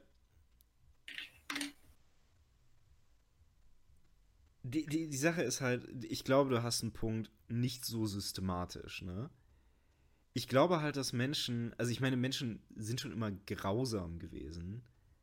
Oder konnten jedenfalls immer schon grausam sein. Ja. Äh, und werden sich ganz bestimmt auch schon häufig einen Spaß daraus gemacht haben, eben wie gesagt, keine Ahnung, den örtlichen Le Leprakranken anzuspucken oder sowas. Ähm, aber das ist natürlich nicht dasselbe wie so ein Massenmedium, das sowas präsentiert. Das ja. ist schon richtig. Ja. Wobei, keine Ahnung, weißt du, was eine wirkliche Freizeitbeschäftigung war in dieser Zeit? Äh, öffentlichen Hinrichtungen beizuwohnen. Also, das ist auch nochmal so. Das, das stimmt, aber jetzt, jetzt springen wir auch ein bisschen weiter in die na, obwohl. Nee, nicht, nicht, nicht so weiter. Ja, ja, doch, du hast recht, ja. ja. Ähm, klar, das, das, äh, das stimmt und das ist, das ist auf jeden Fall äh, nicht, nicht gerade, was wir, was wir sittlich nennen würden. Nee, aber, aber Haupt, Hauptsache, man macht es zusammen, ne? Das ja, Hauptsache, man macht es zusammen, das stimmt. Aber ich, ich weiß nicht, also ich finde, äh, der, der Originalpunkt steht, glaube ich, trotz, trotz des trotz des sehr guten Beispiels, was du nennst, immer noch. Also die, die Sachen, über die wir da reden, sind teilweise also wirklich äh, pervers, unsittlich, moralisch verwerflich. Mhm. Äh, und äh, ein Aspekt, auf den ich äh, auf dich noch hinaus wollte, ist, weil wir haben ja jetzt so ein bisschen übergestellt, äh, gegenübergestellt, ähm, äh, vor allem im historischen Vergleich, okay, heute irgendwie äh, große Firmen, ne, gegenüber äh, früher halt irgendwie reichen Schichten, die dann halt Kunst gesponsert haben. Ne? Ja. Und unsere Aussage war jetzt nicht, okay, da müssen wir wieder hin zurück. Ne? Mhm. Äh, aber äh, das, äh, das, worauf ich jetzt noch hinaus wollte, äh, ist, ich meine, gucken wir uns unser, Öffentlich unser öffentlich-rechtliches äh, an. Ne? Mhm. Ich meine, im Radio sind ziemlich äh, viele gute Sachen, habe ich das Gefühl. Ähm, aber es ist jetzt ja auch nicht so, als, äh, als, als wäre das irgendwie der Hochhalter von Standards, ne? Also es werden irgendwelche Sachen produziert wie Traumschiff Aida, Rosamunde Pilcher. Also, und, und in, in, äh, in, einer, in einer Umgebung, die jetzt auf jeden Fall nicht so stark konzentriert ist auf irgendwie ein Profitmotiv. Mhm. Ähm, also, womit ich darauf hinaus will, wenn, weil das passiert ja, um, um eine gewisse Ähnlichkeit zu anderem Fernsehen herzustellen, ne? Ja. Ähm, dass wenn, wenn der Sog stark genug ist zu, zu diesem Verfall, wie ich ihn jetzt beschrieben habe, dann kann es sein, dass es, dass es auch keine kleinen äh, Inseln der Ruhe mehr gibt. Weil, äh, weil einfach der, der Gesamtfluss so kaputt ist. Und ich, ich, das ist ja sowieso ein, ähm, ein, ein, etwas, was Kultur ausmacht, dass sie Sogwirkung hat. Ähm, also natürlich gibt's, gibt's Unterströme äh, und, und Sachen ähm, äh, beeinflussen einander unterschiedlich stark. Ähm, aber und das, das ist zurückkommt auf das Argument, was du eben gerade gebracht hast. Naja, ähm, aber es, es öffnet doch jetzt Möglichkeiten für Einzelne, äh, Sachen, äh, also Verbindungen zu anderen herzustellen und mit anderen sich auszutauschen, die wir vorher nicht hatten. Ja. Und das stimmt auch auf jeden Fall. Und ich denke auch, dass von Einzelnen, die, äh, die sehr gut genutzt werden, aber die, die große und äh, ziemlich deprimierende Frage, die ich habe, ist, ist das relevant, wenn der Hauptfluss, wenn die meisten Leute halt äh, der Löwenkönig in der 3D-Fassung schauen und denken, dass das halt eine gute Sache ist und dass man das halt mal wie immer mal wieder schauen kann. Ich bin mir gar nicht so sicher, ob solche Leute jetzt existieren. Den Film habe nicht mehr ich gesehen. Äh, Doch, ich glaube, den Film haben eine Menge Leute gesehen. Ja, ja, ja, das äh, wird kein Flop gewesen sein. Ähm, die Sache damit ist nur die, ähm, wenn wir über Kulturpessimismus reden, dann reden wir über wirklich sehr langfristige Entwicklungen. Ne? Also wir reden ja. wirklich darüber, es geht mit unserer Kultur bergab, im Zweifel sogar im Prinzip bis zur Auflösung. Und ich, ich habe den Eindruck, dass viele von den Phänomenen, die wir jetzt besprochen haben, mehr so eine Sache sind, dass sie, äh, also äh, mehr, mehr, das Problem haben, sie sind neu und ja. es gibt noch keine wirklichen Regeln dafür. Verstehst du? Also so ja, die ja. entsprechenden. Kulturelle Regeln meinst du? Ja, also die entsprechenden Sitten sind einfach noch nicht richtig formuliert worden. Mhm. Und ich äh, habe das Gefühl, wenn das erst passiert und es braucht eben Zeit, eine Kultur ist halt eine Genese, mhm. dann könnte sich das sehr deutlich ändern. Und ich sehe halt in dem Sinne nicht wirklich den Anlass zu Pessimismus. Weil wir können jetzt noch nicht absehen, äh, wie sich das entwickeln wird. Aber grundsätzlich, also wie du auch eben meintest, sehe ich durchaus, dass Menschen auch sehr vernünftige Dinge mit den neuen Möglichkeiten anfangen. Ja. Ähm, ein, ein Aspekt, bevor ich, bevor ich dagegen argumentiere, der vielleicht interessant ist, ist, äh, dass ja die Perspektive, dass, dass Kultur irgendwie was Langfristiges und auch vor allem die Veränderung relativ langsam und graduell ist. Ähm, ich, ich weiß nicht wirklich, wo, woher der Gedanke kommt, aber ähm, ein Gedanke ist ja, dass äh, das immer weniger auf Kultur zutrifft, sondern dass wir wegen, wegen technologischen Entwicklungen vor allem äh, eine Kultur haben, die eigentlich anfängt, immer schneller sich zu bewegen. Mhm. Äh, und vor allen Dingen sich ziemlich rapidiat sehr schnell verändern kann durch die äh, Liquidität von, von Kommunikation. Ja. Ähm, was glaube ich auch insgesamt äh, ich eher als, als eine Gefahr sehen würde, als, als wirklich äh, was Positives, weil das, das scheint ja, falls das so stimmt, und natürlich habe ich das jetzt nicht an irgendwas gebunden äh, dargestellt, aber äh, in so einem Modell, wo schnelle Veränderungen äh, möglich sind, kann sich ja ein Gleichgewicht nicht so einfach etablieren, sondern sowas springt dann ja wahrscheinlich eher zu, zu extrem. Ähm, aber um ähm, äh, Fuck, jetzt, jetzt, jetzt habe ich ein bisschen Fahren verloren. Was war, was war dein Argument? Ganz kurz. Davor. Mein Argument ist das, dass äh, wenn wir über Kulturpessimismus reden, ist, also wir nicht reden über, okay, es gibt schlechte Elemente in der Kultur, sondern wir reden ja. über, es gibt ganz langfristig eine Entwicklung nach unten. Also unsere hm. Kultur wird primitiver. Oder verliert ihren Wert allgemein, degeneriert, ja? Ja. Und mein Argument ist einfach das, aus aktuellen Entwicklungen auch, und auch aus dem, was du gesagt hast, kann man das deswegen nicht ablesen, weil sie vielleicht für den Moment äh, äh, falsch erscheinen mögen. Ja, das ja. aber einfach daran liegt, dass äh, wir die entsprechenden Sitten noch nicht entwickelt haben, was aber einfach nur eine Frage der Zeit ist. Ich meine, zum, zum Teil habe ich, glaube ich, äh, in meiner Antwort, bin ich in meiner Antwort schon darauf eingegangen, weil die Frage ist ja, wenn Kultur schneller wird, ne? Mhm. Und sich schneller verändert, können sich äh, überhaupt noch äh, Umgangsformen entwickeln, wenn, wenn Sachen so schnell im Fluss sind. Mhm. das, das würde ich jetzt auch nicht sagen, dass das irgendwie äh, eindeutig mit, mit Ja zu beantworten ist. Also, dass es, dass es zu schnell dafür ist. Ähm, aber das, das würde ich auf jeden Fall sagen, ist eine, ähm, ist eine Gefahr. Und äh, ich meine, die Frage ist ja auch, welche Perspektive will man annehmen, ne? Mhm. Also, wenn man über solche Entwicklungen redet. Ja. Weil, ich glaube, mir fällt ein ganz gutes Beispiel ein, wenn du nicht noch. Nee, nee, das, das war es, worauf ich hinaus wollte. Okay. Ähm, nee, und zwar, also, was man da vielleicht ganz gut anbringen könnte, und da geht es dann tatsächlich wieder so ein bisschen mehr um Umgangsformen, äh, das ist die Geschichte mit so gegenseitiger Umgang im Internet, ne? Mhm. Und zwar aus der Perspektive, ich weiß nicht, ob du dich erinnerst, ähm, vor, also an das Netzwerkdurchsetzungsgesetz vor ein paar Jahren, ne? Ich, ich höre äh, eigentlich gefühlt alle, alle ein, zwei Wochen Hass und Hetze. Hass und Hetze.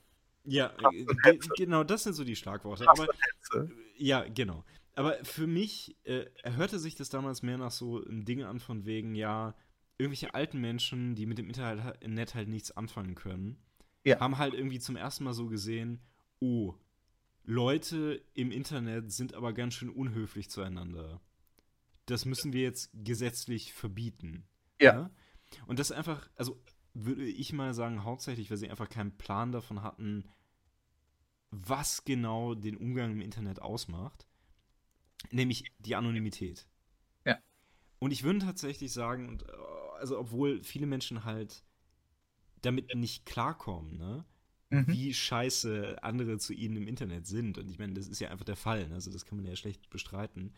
Ähm, wenn man ein bisschen mehr Zeit damit verbringt, dann beginnt man die Kultur, so sind wir bei diesem Wort, ähm, dahinter zu verstehen und kann sich ziemlich leicht an diese Sache akklimatisieren und sich ziemlich leicht in die entsprechenden Sitten eingewöhnen. Indem man dann zum Beispiel auch versteht, okay, selbst wenn ich jetzt in so einer Community bin, wo es halt gang und gäbe ist, sich gegenseitig zu beleidigen, muss ich das nicht machen. Und vor allen Dingen, wenn andere Leute das mir gegenüber machen, dann relativiert sich das total weil ich halt einfach verstehe, dass es letztendlich keine Bedeutung hat, weil man es einfach so macht. Mhm. Also das ist ja nichts anderes als Sittenbildung, ne? Das ist halt etwas, was man vielleicht nicht versteht, wenn man von außen drauf guckt und keinen verfickten Plan davon hat. Aber, oh, jetzt habe ich ein böses Wort gesagt, aber es, also, es, es passiert halt ja. trotzdem, ne? Ja. ja. Nein, äh, ich, ich glaube, weil äh, es, es kann vielleicht ein bisschen äh, es ist schwer sein, genau zu, zu verstehen, wovon du redest. Äh, aber. Ich rede äh, zum Beispiel von, also ganz einfach von, ähm, also bringen wir sowas von, von Umgangsformen irgendwie auf, auf 4chan, ne? Ja. Wo irgendwer hinkommt und vielleicht eine ganz unschuldige Frage hat und irgendwer sagt dann halt so nahtlos, ja, kill yourself, faggot. Ja. So, und das Ding ist, das ist halt natürlich eigentlich, es ist schon ziemlich unschön, sowas zu sagen, aber in diesem sozialen Umfeld ist das einfach, es ist quasi eine normale Antwort auf jemanden Naiven, der da einfach so reinkommt, ne? Ja, ich, Und das ich, ist, ich würde es ein ein bisschen anders noch frame, äh, weil man könnte ja sagen, also ich bin jetzt die, die, die alte Oma, ne? Ja. Die, die jetzt sagt, schon klar, äh, die, die, die äh, jetzt besorgt ist um dein Seelenheil und sagt, naja, aber wenn wir die Alternative haben, nämlich dass, äh, dass, dass der Oberinspektor in deine Wohnung kommt und ein großes Siegel auf deinen Computer macht und du gezwungen bist, überall mit Klarnamen aufzutreten. Ja. Äh, was haben wir denn wirklich eigentlich verloren, ne? Mhm. Und äh, wenn wir, wenn wir über Anonymität reden, ne, die, die kulturell würde ich auch sagen, ein interessantes Phänomen ist, ne? Dann ist äh, der der, das Interessante oder das Positive vor allem ist, dass es äh, andere Freiheit bietet und vor Dingen, äh, dass Leute äh, die Möglichkeit haben, äh, ziemlich wahren Umgang zu pflegen, weil sie nicht in Verpflichtungen äh, einge, ähm, eingeschustert sind.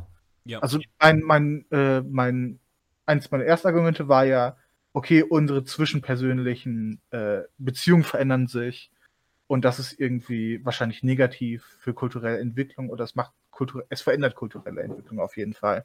Wahrscheinlich zum Negativen.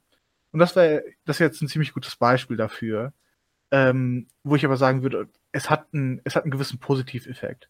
Weil wenn ich, äh, wenn ich sehe, dass jemand online etwas schreibt, ne, und ich nicht seinen, seinen äh, Klarnamen äh, sehe, dann äh, führt das natürlich schnell zu Phänomenen, die auch, glaube ich, mediensoziologisch alle betrachtet sind.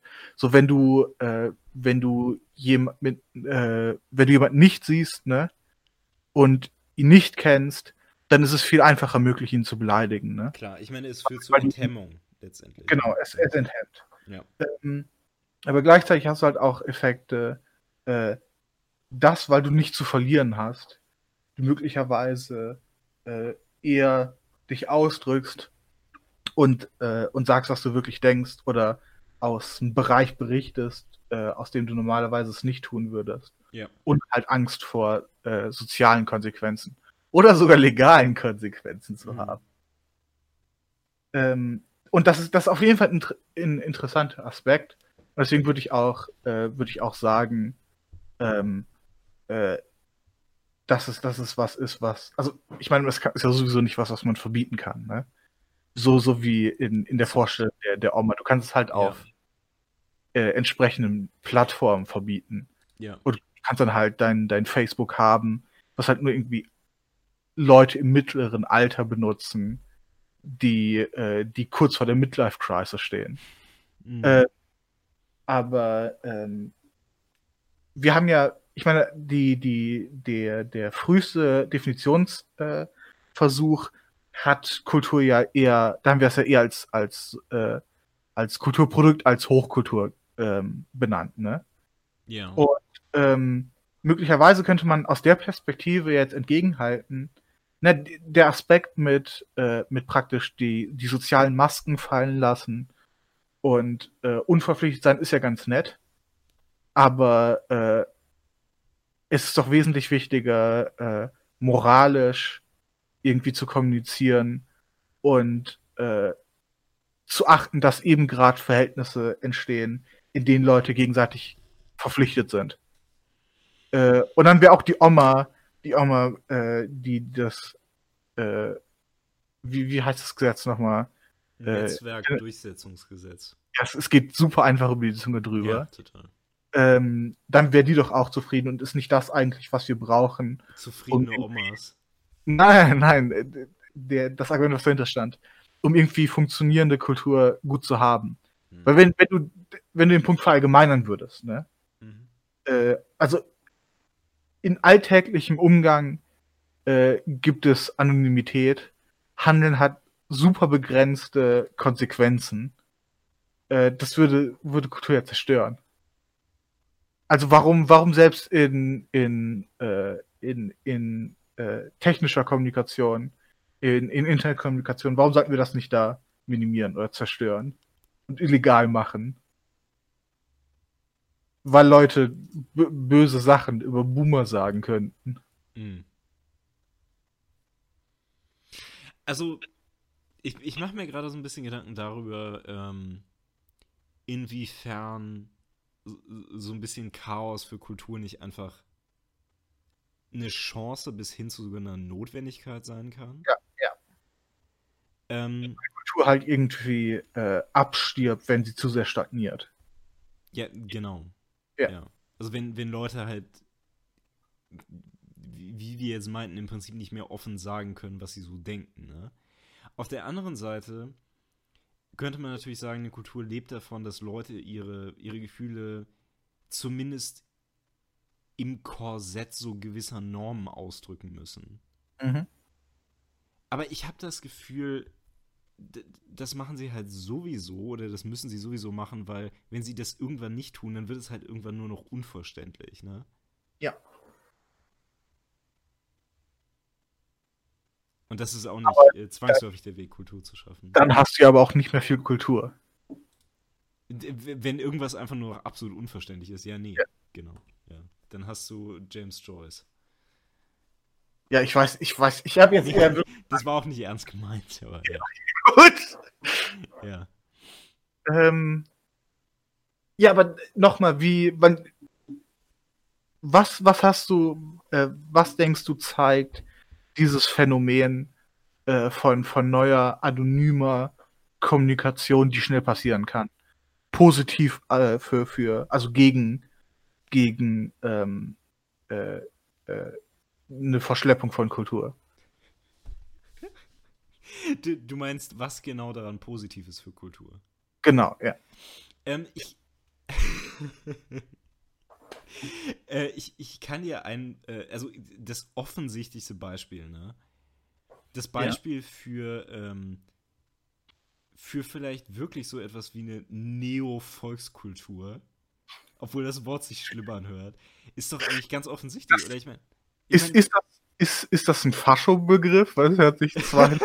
es hört sich total so an, aber ich meine, wir hatten jetzt über Volkskultur gesprochen, ne? Und das ist ja. Ne?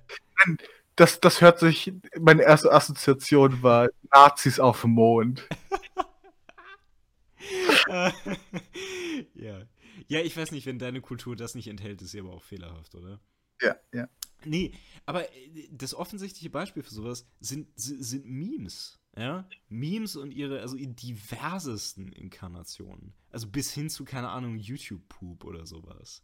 Ja, ja. Äh, weil, also das ist ja nichts anderes als Leute klauen sich alles mögliche Zeug zusammen und matschen es irgendwie zusammen und dann genießen sie es irgendwie zusammen und haben da ihren Spaß und zwar ohne, dass irgendwer irgendwelches Geld dabei verdient. Ähm, Im Moment läuft ja so ein bisschen äh, so ein bisschen Vorbereitung für, für die nächsten amerikanischen Wahlen. Ja. Und ähm, weil ich habe ja, ich habe ja über die Gefahr von, äh, von der Vereinnahmung von Kultur halt durch, äh, durch, durch äh, Firmen und, äh, und insgesamt eine, äh, eine Art von, von, von Umgang, die halt an Profit interessiert ist, äh, vorher, vorher genannt. Und äh, das finde ich interessant, weil ich, man weiß nicht so wirklich, wie effektiv es ist, wie effektiv es war. Aber ähm, Donald Trumps Wahlgewinn wurde ja teilweise auch durch, durch den Gewinn eines guten Meme-Spiels attributiert. Ne? Ja. Und ähm, jetzt gibt es schon gewisse, äh, also gewisse Versuche, auch ganz offen von, von Kandidaten äh, bei, den, äh, bei den Demokraten ähm, sowas nachzumachen. Also es gibt zum, es gab zum Beispiel in den letzten Tagen Berichte davon, dass, äh, dass der Kandidat Bloomberg mm. ähm, äh, Instagram-Influencer bezahlt hat, damit, damit sie für ihn mimen. Ich weiß nicht, ob du dich erinnerst, aber das hatte ja auch diese, ähm, also ich, ich fand das tatsächlich von äh, Bloombergs Team gar nicht mal so dämlich gemacht, weil es hatte ja noch diese komische Meta-Ebene, wo, also ich, also du, ja. du kennst sie ja wahrscheinlich, ne, wo ähm, diese Posts über ihn waren dann quasi so Chatverläufe, ja. wo quasi irgendwie die Bloomberg-Kampagne bei diesen Meme-Kanälen anfragt ob die ihn mit irgendwas, also ob die sie irgendwie pushen könnten. Und mhm. diese Meme-Kanäle sagen dann, ja, ich weiß ja nicht. Und dann sagen die, also sagt Bloomberg irgendwas so Boomer-mäßiges. Und dann sagen die Meme-Kanäle noch irgendwas Witziges oder so und dann wird das gepostet. Ja, und es ja. klingt halt so, also es, es, soll halt irgendwie so selbstironisch sein, ne? so von wegen, ja, ich weiß, ich bin alt.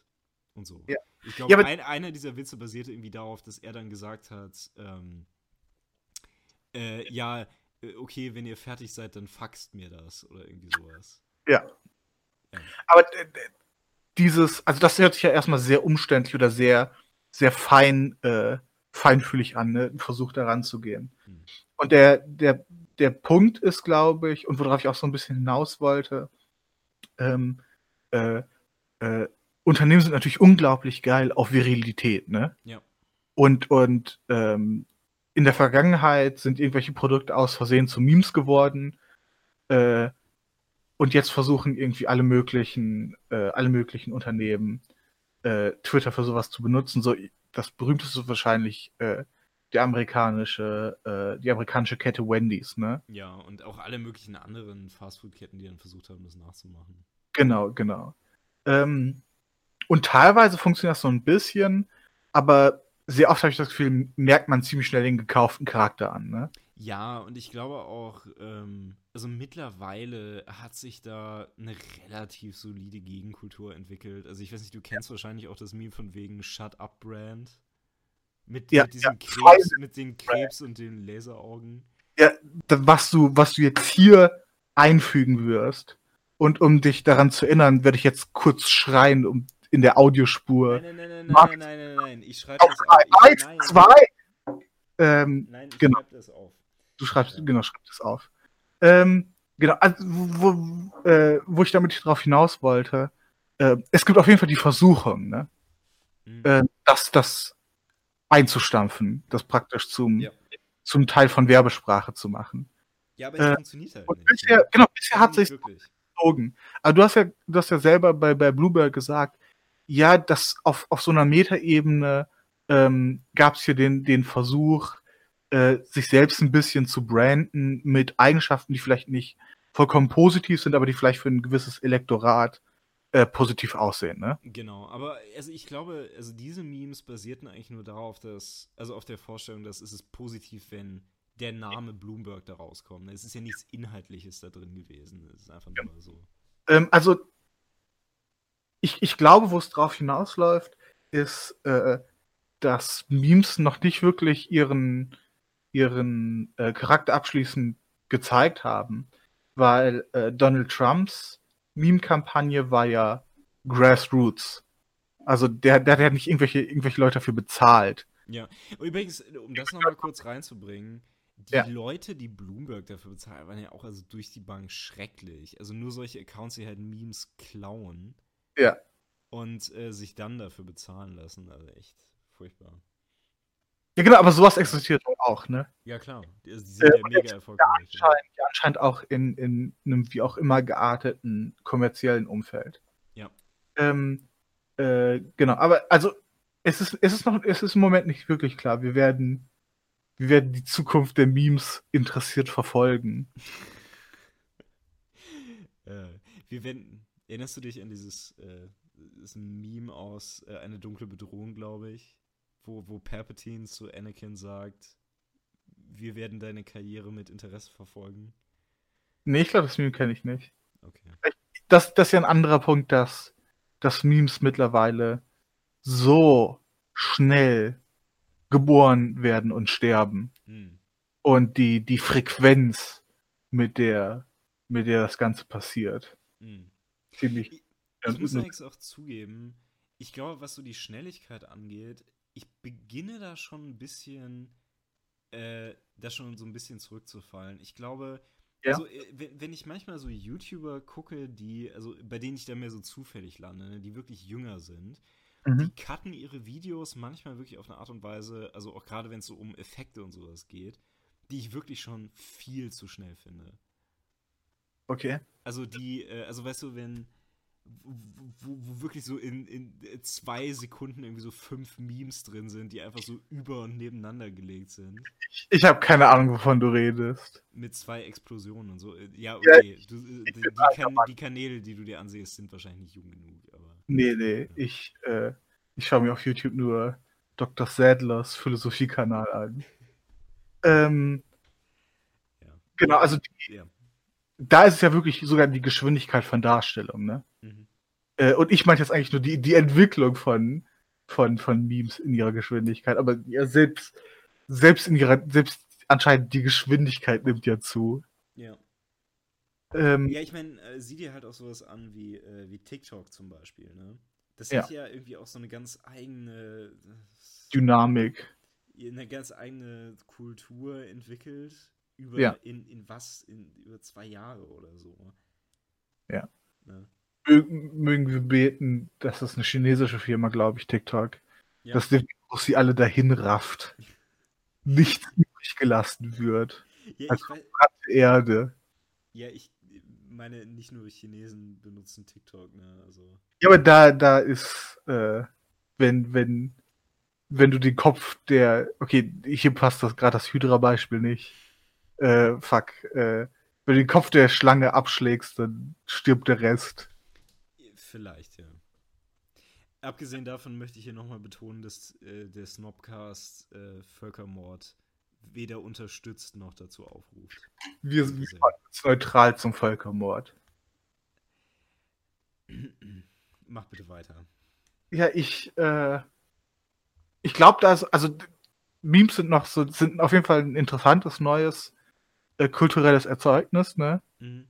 Ähm, äh, die, die bildlich jetzt halt sind, nicht mehr sprachlich und die, ähm, die äh, auch nicht klar, wo es auch nicht klar ist, okay, verfallen die jetzt irgendwelchen, äh, irgendwelchen Versuchen von, von äh, Profitgier. Ähm, aber äh, ich meine, n, n, vielleicht kann man sie als, als positives Phänomen sehen. Ähm, aber ich weiß nicht, ob ich, ob es jetzt wirklich ein, also es ist, es ist auf jeden Fall ein interessantes Feld und ein interessantes Argument. Aber es ist jetzt kein, kein Knockout-Argument. Es ist jetzt nicht stark zu sagen, nein, nein, Alter, unsere Kultur verändert sich nicht so schlecht. Schau mal, wir haben Memes. Also ganz ehrlich, äh, ich finde den letzten Satz, den du jetzt gesagt hast, nicht absurd. Also das hätte ich auch unironisch gesagt. Okay, dann, ähm, dann bist, du, bist du vielleicht ein bisschen offener als ich. Ja, ähm, das äh, mag gut sein. Genau, aber, aber ich, also wir müssen uns halt auch nicht darauf beschränken. Ne? Ich meine, wie gesagt, ich würde auch nochmal auf mein äh, schon gemachtes Argument verweisen äh, und meinen, auch in anderen Teilen der Kultur erleben wir keinen so grundsätzlichen Verfall so in dem Sinne. Also auch da, ich weiß nicht, äh, ich, ich glaube, was Kunst angeht, wir haben das strukturelle Argument eigentlich noch gar nicht gemacht, ne? warum Verfall passieren könnte. So von wegen, dass äh, in der Kunst halt nicht mehr wirklich Wert auf Schönheit gelegt wird und sowas, ne? Ich weiß nicht, willst du das mal ausführen oder? Nee, ich, ich glaube, ich will da eigentlich gar nicht rein in die Debatte. ja, ich muss zugeben. Weil die gesamte Debatte ein ziemlich, ein ziemlicher Clusterfuck ist. Und auch, glaube ich, eher weniger, also das, hat wirklich was mit. Die, die Perspektive ist, glaube ich, wirklich eine, oder die Diskussion, die da geführt wird, ist wirklich eher eine elitäre, eine eine vielleicht ganz abfällig Elfenbein-Diskussion. Also Leute, die, die jetzt wirklich, also was ich damit sagen will, Leute, die, die ich als kulturschaffend ansehen würde, denken da, glaube ich, nicht besonders viel drüber nach. Aber du, du kannst natürlich gerne. Äh, also gerne Leute, Leute, die sich für selbst kulturschaffend halten, die denken auf jeden Fall darüber nach, würde ich sagen. Ja, also da, ja genau, aber da, da, deswegen habe hab ich ja gesagt, Leute, die ich für kulturschaffend halte. Aber ähm, formulier, formulier die Diskussion doch vielleicht. Äh, also schneid sie, schneid sie zumindest, zumindest an. Also die Idee ist im Prinzip folgende, dass äh, viele Menschen, also ich, ich denke, du hast schon recht, gerade so im akademischen Kulturbetrieb, der Auffassung sind, dass so klassische äh, Auffassungen von Schönheit, ja, also von Schönheit als etwas, was irgendwo schon objektiv greifbar ist, ähm, dass solche Zielsetzungen gegenstandslos sind. Also dass es sowas wie Schönheit nicht gibt, dass Schönheit im Gegenteil vielleicht sogar etwas sehr Konformistisches ist und dass es Aufgabe des Künstlers ist, keine Ahnung, äh, zu provozieren und halt gegen irgendwelche Konventionen zu verstoßen und seien es halt auch nur irgendwie so gefühlte Konventionen, auf die eigentlich seit den 50ern keiner mehr einen Fuck gibt. Ähm und also das wäre eben so ein Maßstab, den man da auch noch anlegen könnte, ne? Also zu sagen, ja, wir haben da halt irgendwie unseren Weg verloren. Ja, aber wie gesagt, ich glaube, ich glaube, dass, ich meine, auch das ist ein interessantes Feld, ne? Mhm. Ähm, äh, aber ich glaube nicht, also, weil, wie gesagt, gu guck dir an, wo wird die Diskussion geführt, von wem wird die Diskussion geführt, ne? Äh, wird die Diskussion von den Leuten bei Disney geführt? Ich glaube nicht.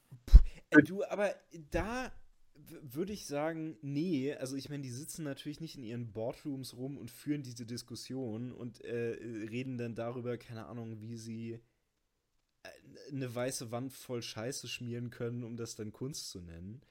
Aber es ist ja nicht so, als ob gerade solchen Leuten solche Entwicklungen nichts nutzen würden. Ne? Weil mhm. in gewisser Weise auch einfach äh, qualitative Ansprüche damit wegfallen.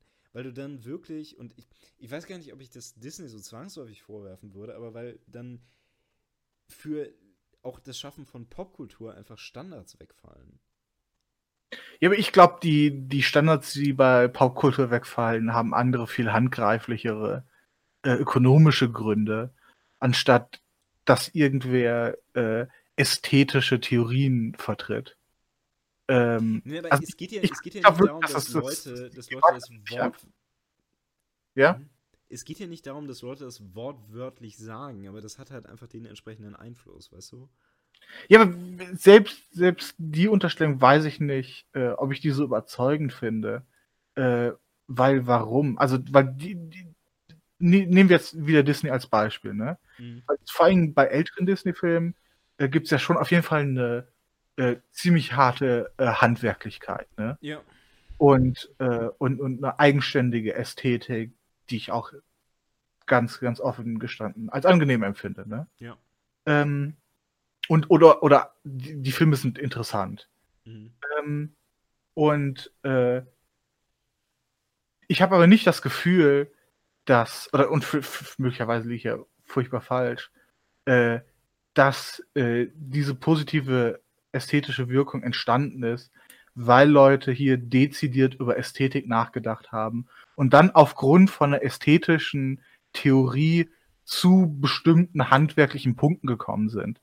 Sondern nein, es hat sich irgendwie eine äh, ne Zeichentrick-Zeichnung äh, äh, als Handwerk etabliert und ist dann industrialisiert worden. Und dann haben sie äh, halt Geschichten aus Volkskultur genommen und haben sie dafür benutzt.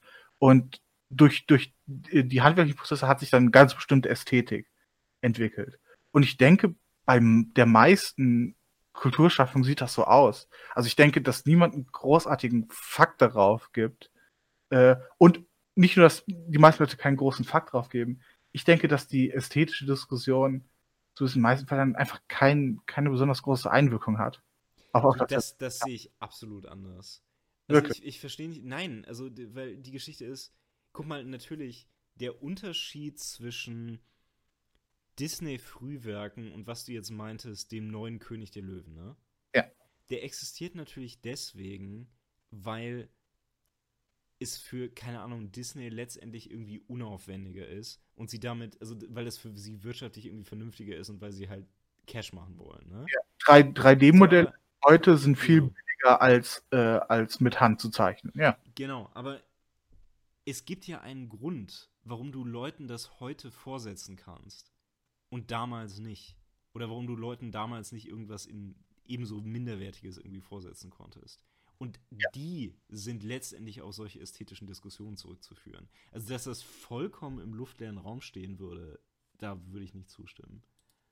Ja, aber also, dass das Medium, äh, das, hm, also, okay, äh, kannst, kannst du dann vielleicht Beispiele gehen? Also, weil ich habe das Gefühl, die, die Diskussion, auf die du anspielst, die, die, sind, also ich meine, wenn du in bestimmte Kunstmuseen gehst, ne, ja. wirst du, wirst du äh, mit, mit den Perspektiven konfrontiert.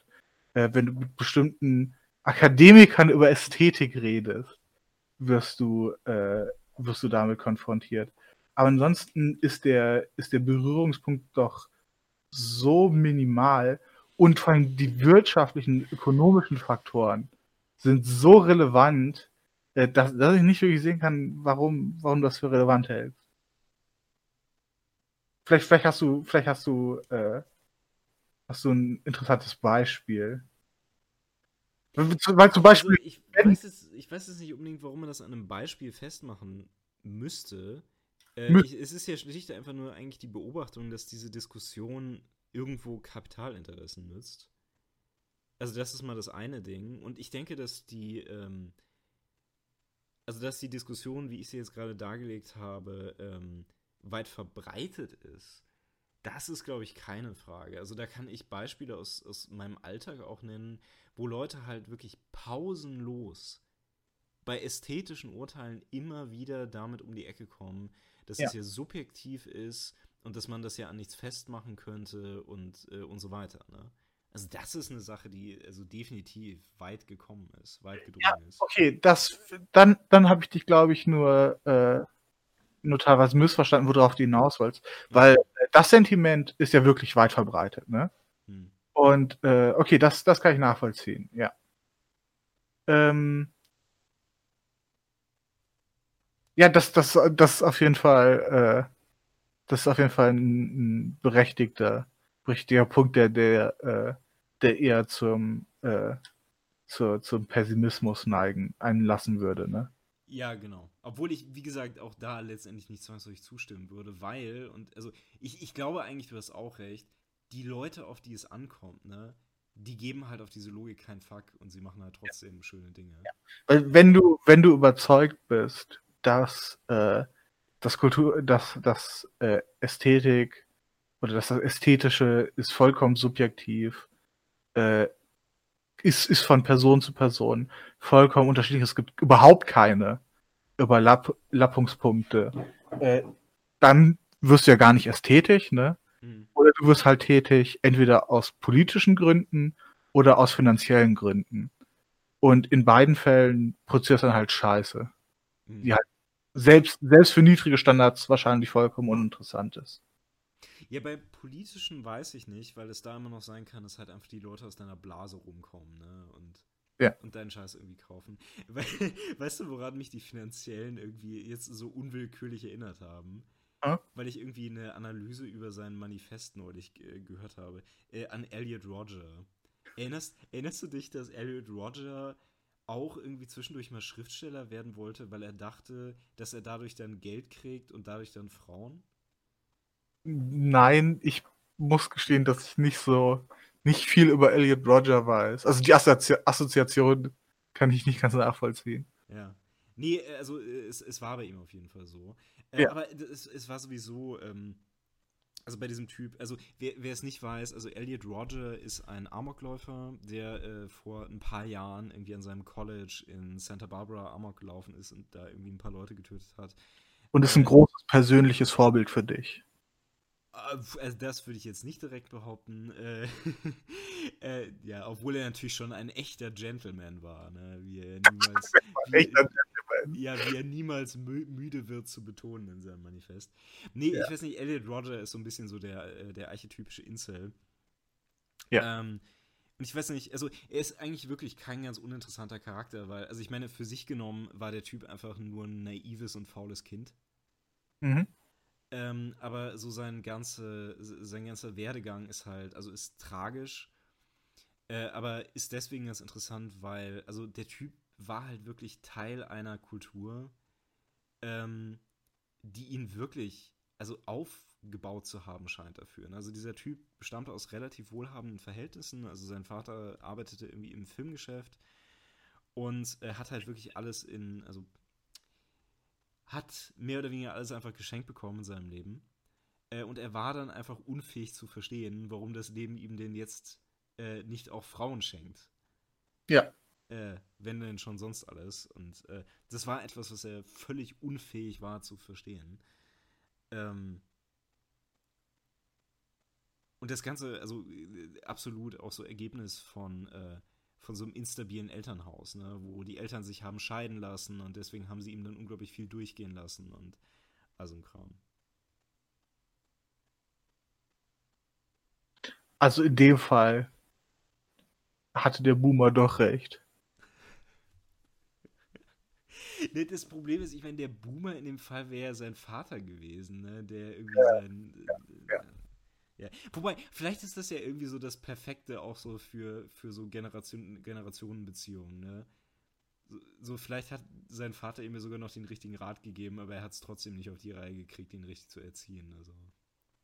Ja. Aber wo, worauf wolltest du mit Elliot Roger jetzt nochmal drauf hinaus? Äh, eigentlich auf nichts. Also es ist mir nur gerade eingefallen mit, ähm, äh, also dass Leute schreiben aus finanziellen Gründen. Also das war jetzt ja. so, so ein also, Ding nur um das nochmal klar zu machen, ich würde jetzt auch nicht sagen. Dass er äh, mit Roger was falsch gemacht hat, ja, ja. Das sowieso nicht. Das nicht. Ähm, äh, aber äh, aus finanziellen Gründen zu schreiben, würde ich auch sagen, ist nicht, ist nicht zwangsläufig schlecht. Also, dass Filme produziert aus finanziellen Gründen äh, ist nicht inhärent schlecht. Nee, überhaupt nicht. Aber das Ding ist halt, also allein schon der Plan an sich ist halt seltsam, ne? Weil ich meine, also wie viele Leute werden reich mit Schreiben? Also selbst wenn sie wirklich. Wie bitte? So gut wie keine. Ja, eben. Also, was, was ist die, äh, was ist die normale, der normale Teil, Anteil, den ein äh, Autor an seinem Buch kriegt, also an einem physischen Buch? Irgendwie über 50 Cent oder irgendwas, also ziemlich minimal, soweit ich weiß, oder? Ja, es ist nicht riesig auf jeden Fall. Okay. Ähm, das, ich ich, glaube, ich habe keine weiteren, weiteren direkten Punkte, die ich mir machen würde. Und bevor ich zulasse, dass du reagierst, äh, würde ich an diesem Punkt sagen, dass ich die Debatte gewonnen habe, du falsch liegst und äh, dass, dass mir die Zuhörer gratulieren sollten. Ja, ich befürchte, ich muss mich an dieser Stelle zum Gegensieger ausrufen. äh, und äh, einfach mal die Behauptung aufstellen, die westliche Kultur ist noch nicht am Ende. Was natürlich eine ziemlich erbärmliche Lüge ist, aber. Äh, it's bullshit, but I believe it. Ach ja. Nein, hast, hast du noch einen weiteren Punkt, auf den du hinaus wolltest? Also an, an Argumenten? Ähm, ich, ich, weiß nicht, ich, ich glaube nichts wirklich Neues. Ähm, ich schätze, mein Liebling an dieser ganzen Geschichte ist äh, einfach immer noch zu sagen, ähm, gute Kultur, also qualitativ hochwertige Kultur, wird immer noch gemacht. Ähm, es kümmert Ja, vielleicht.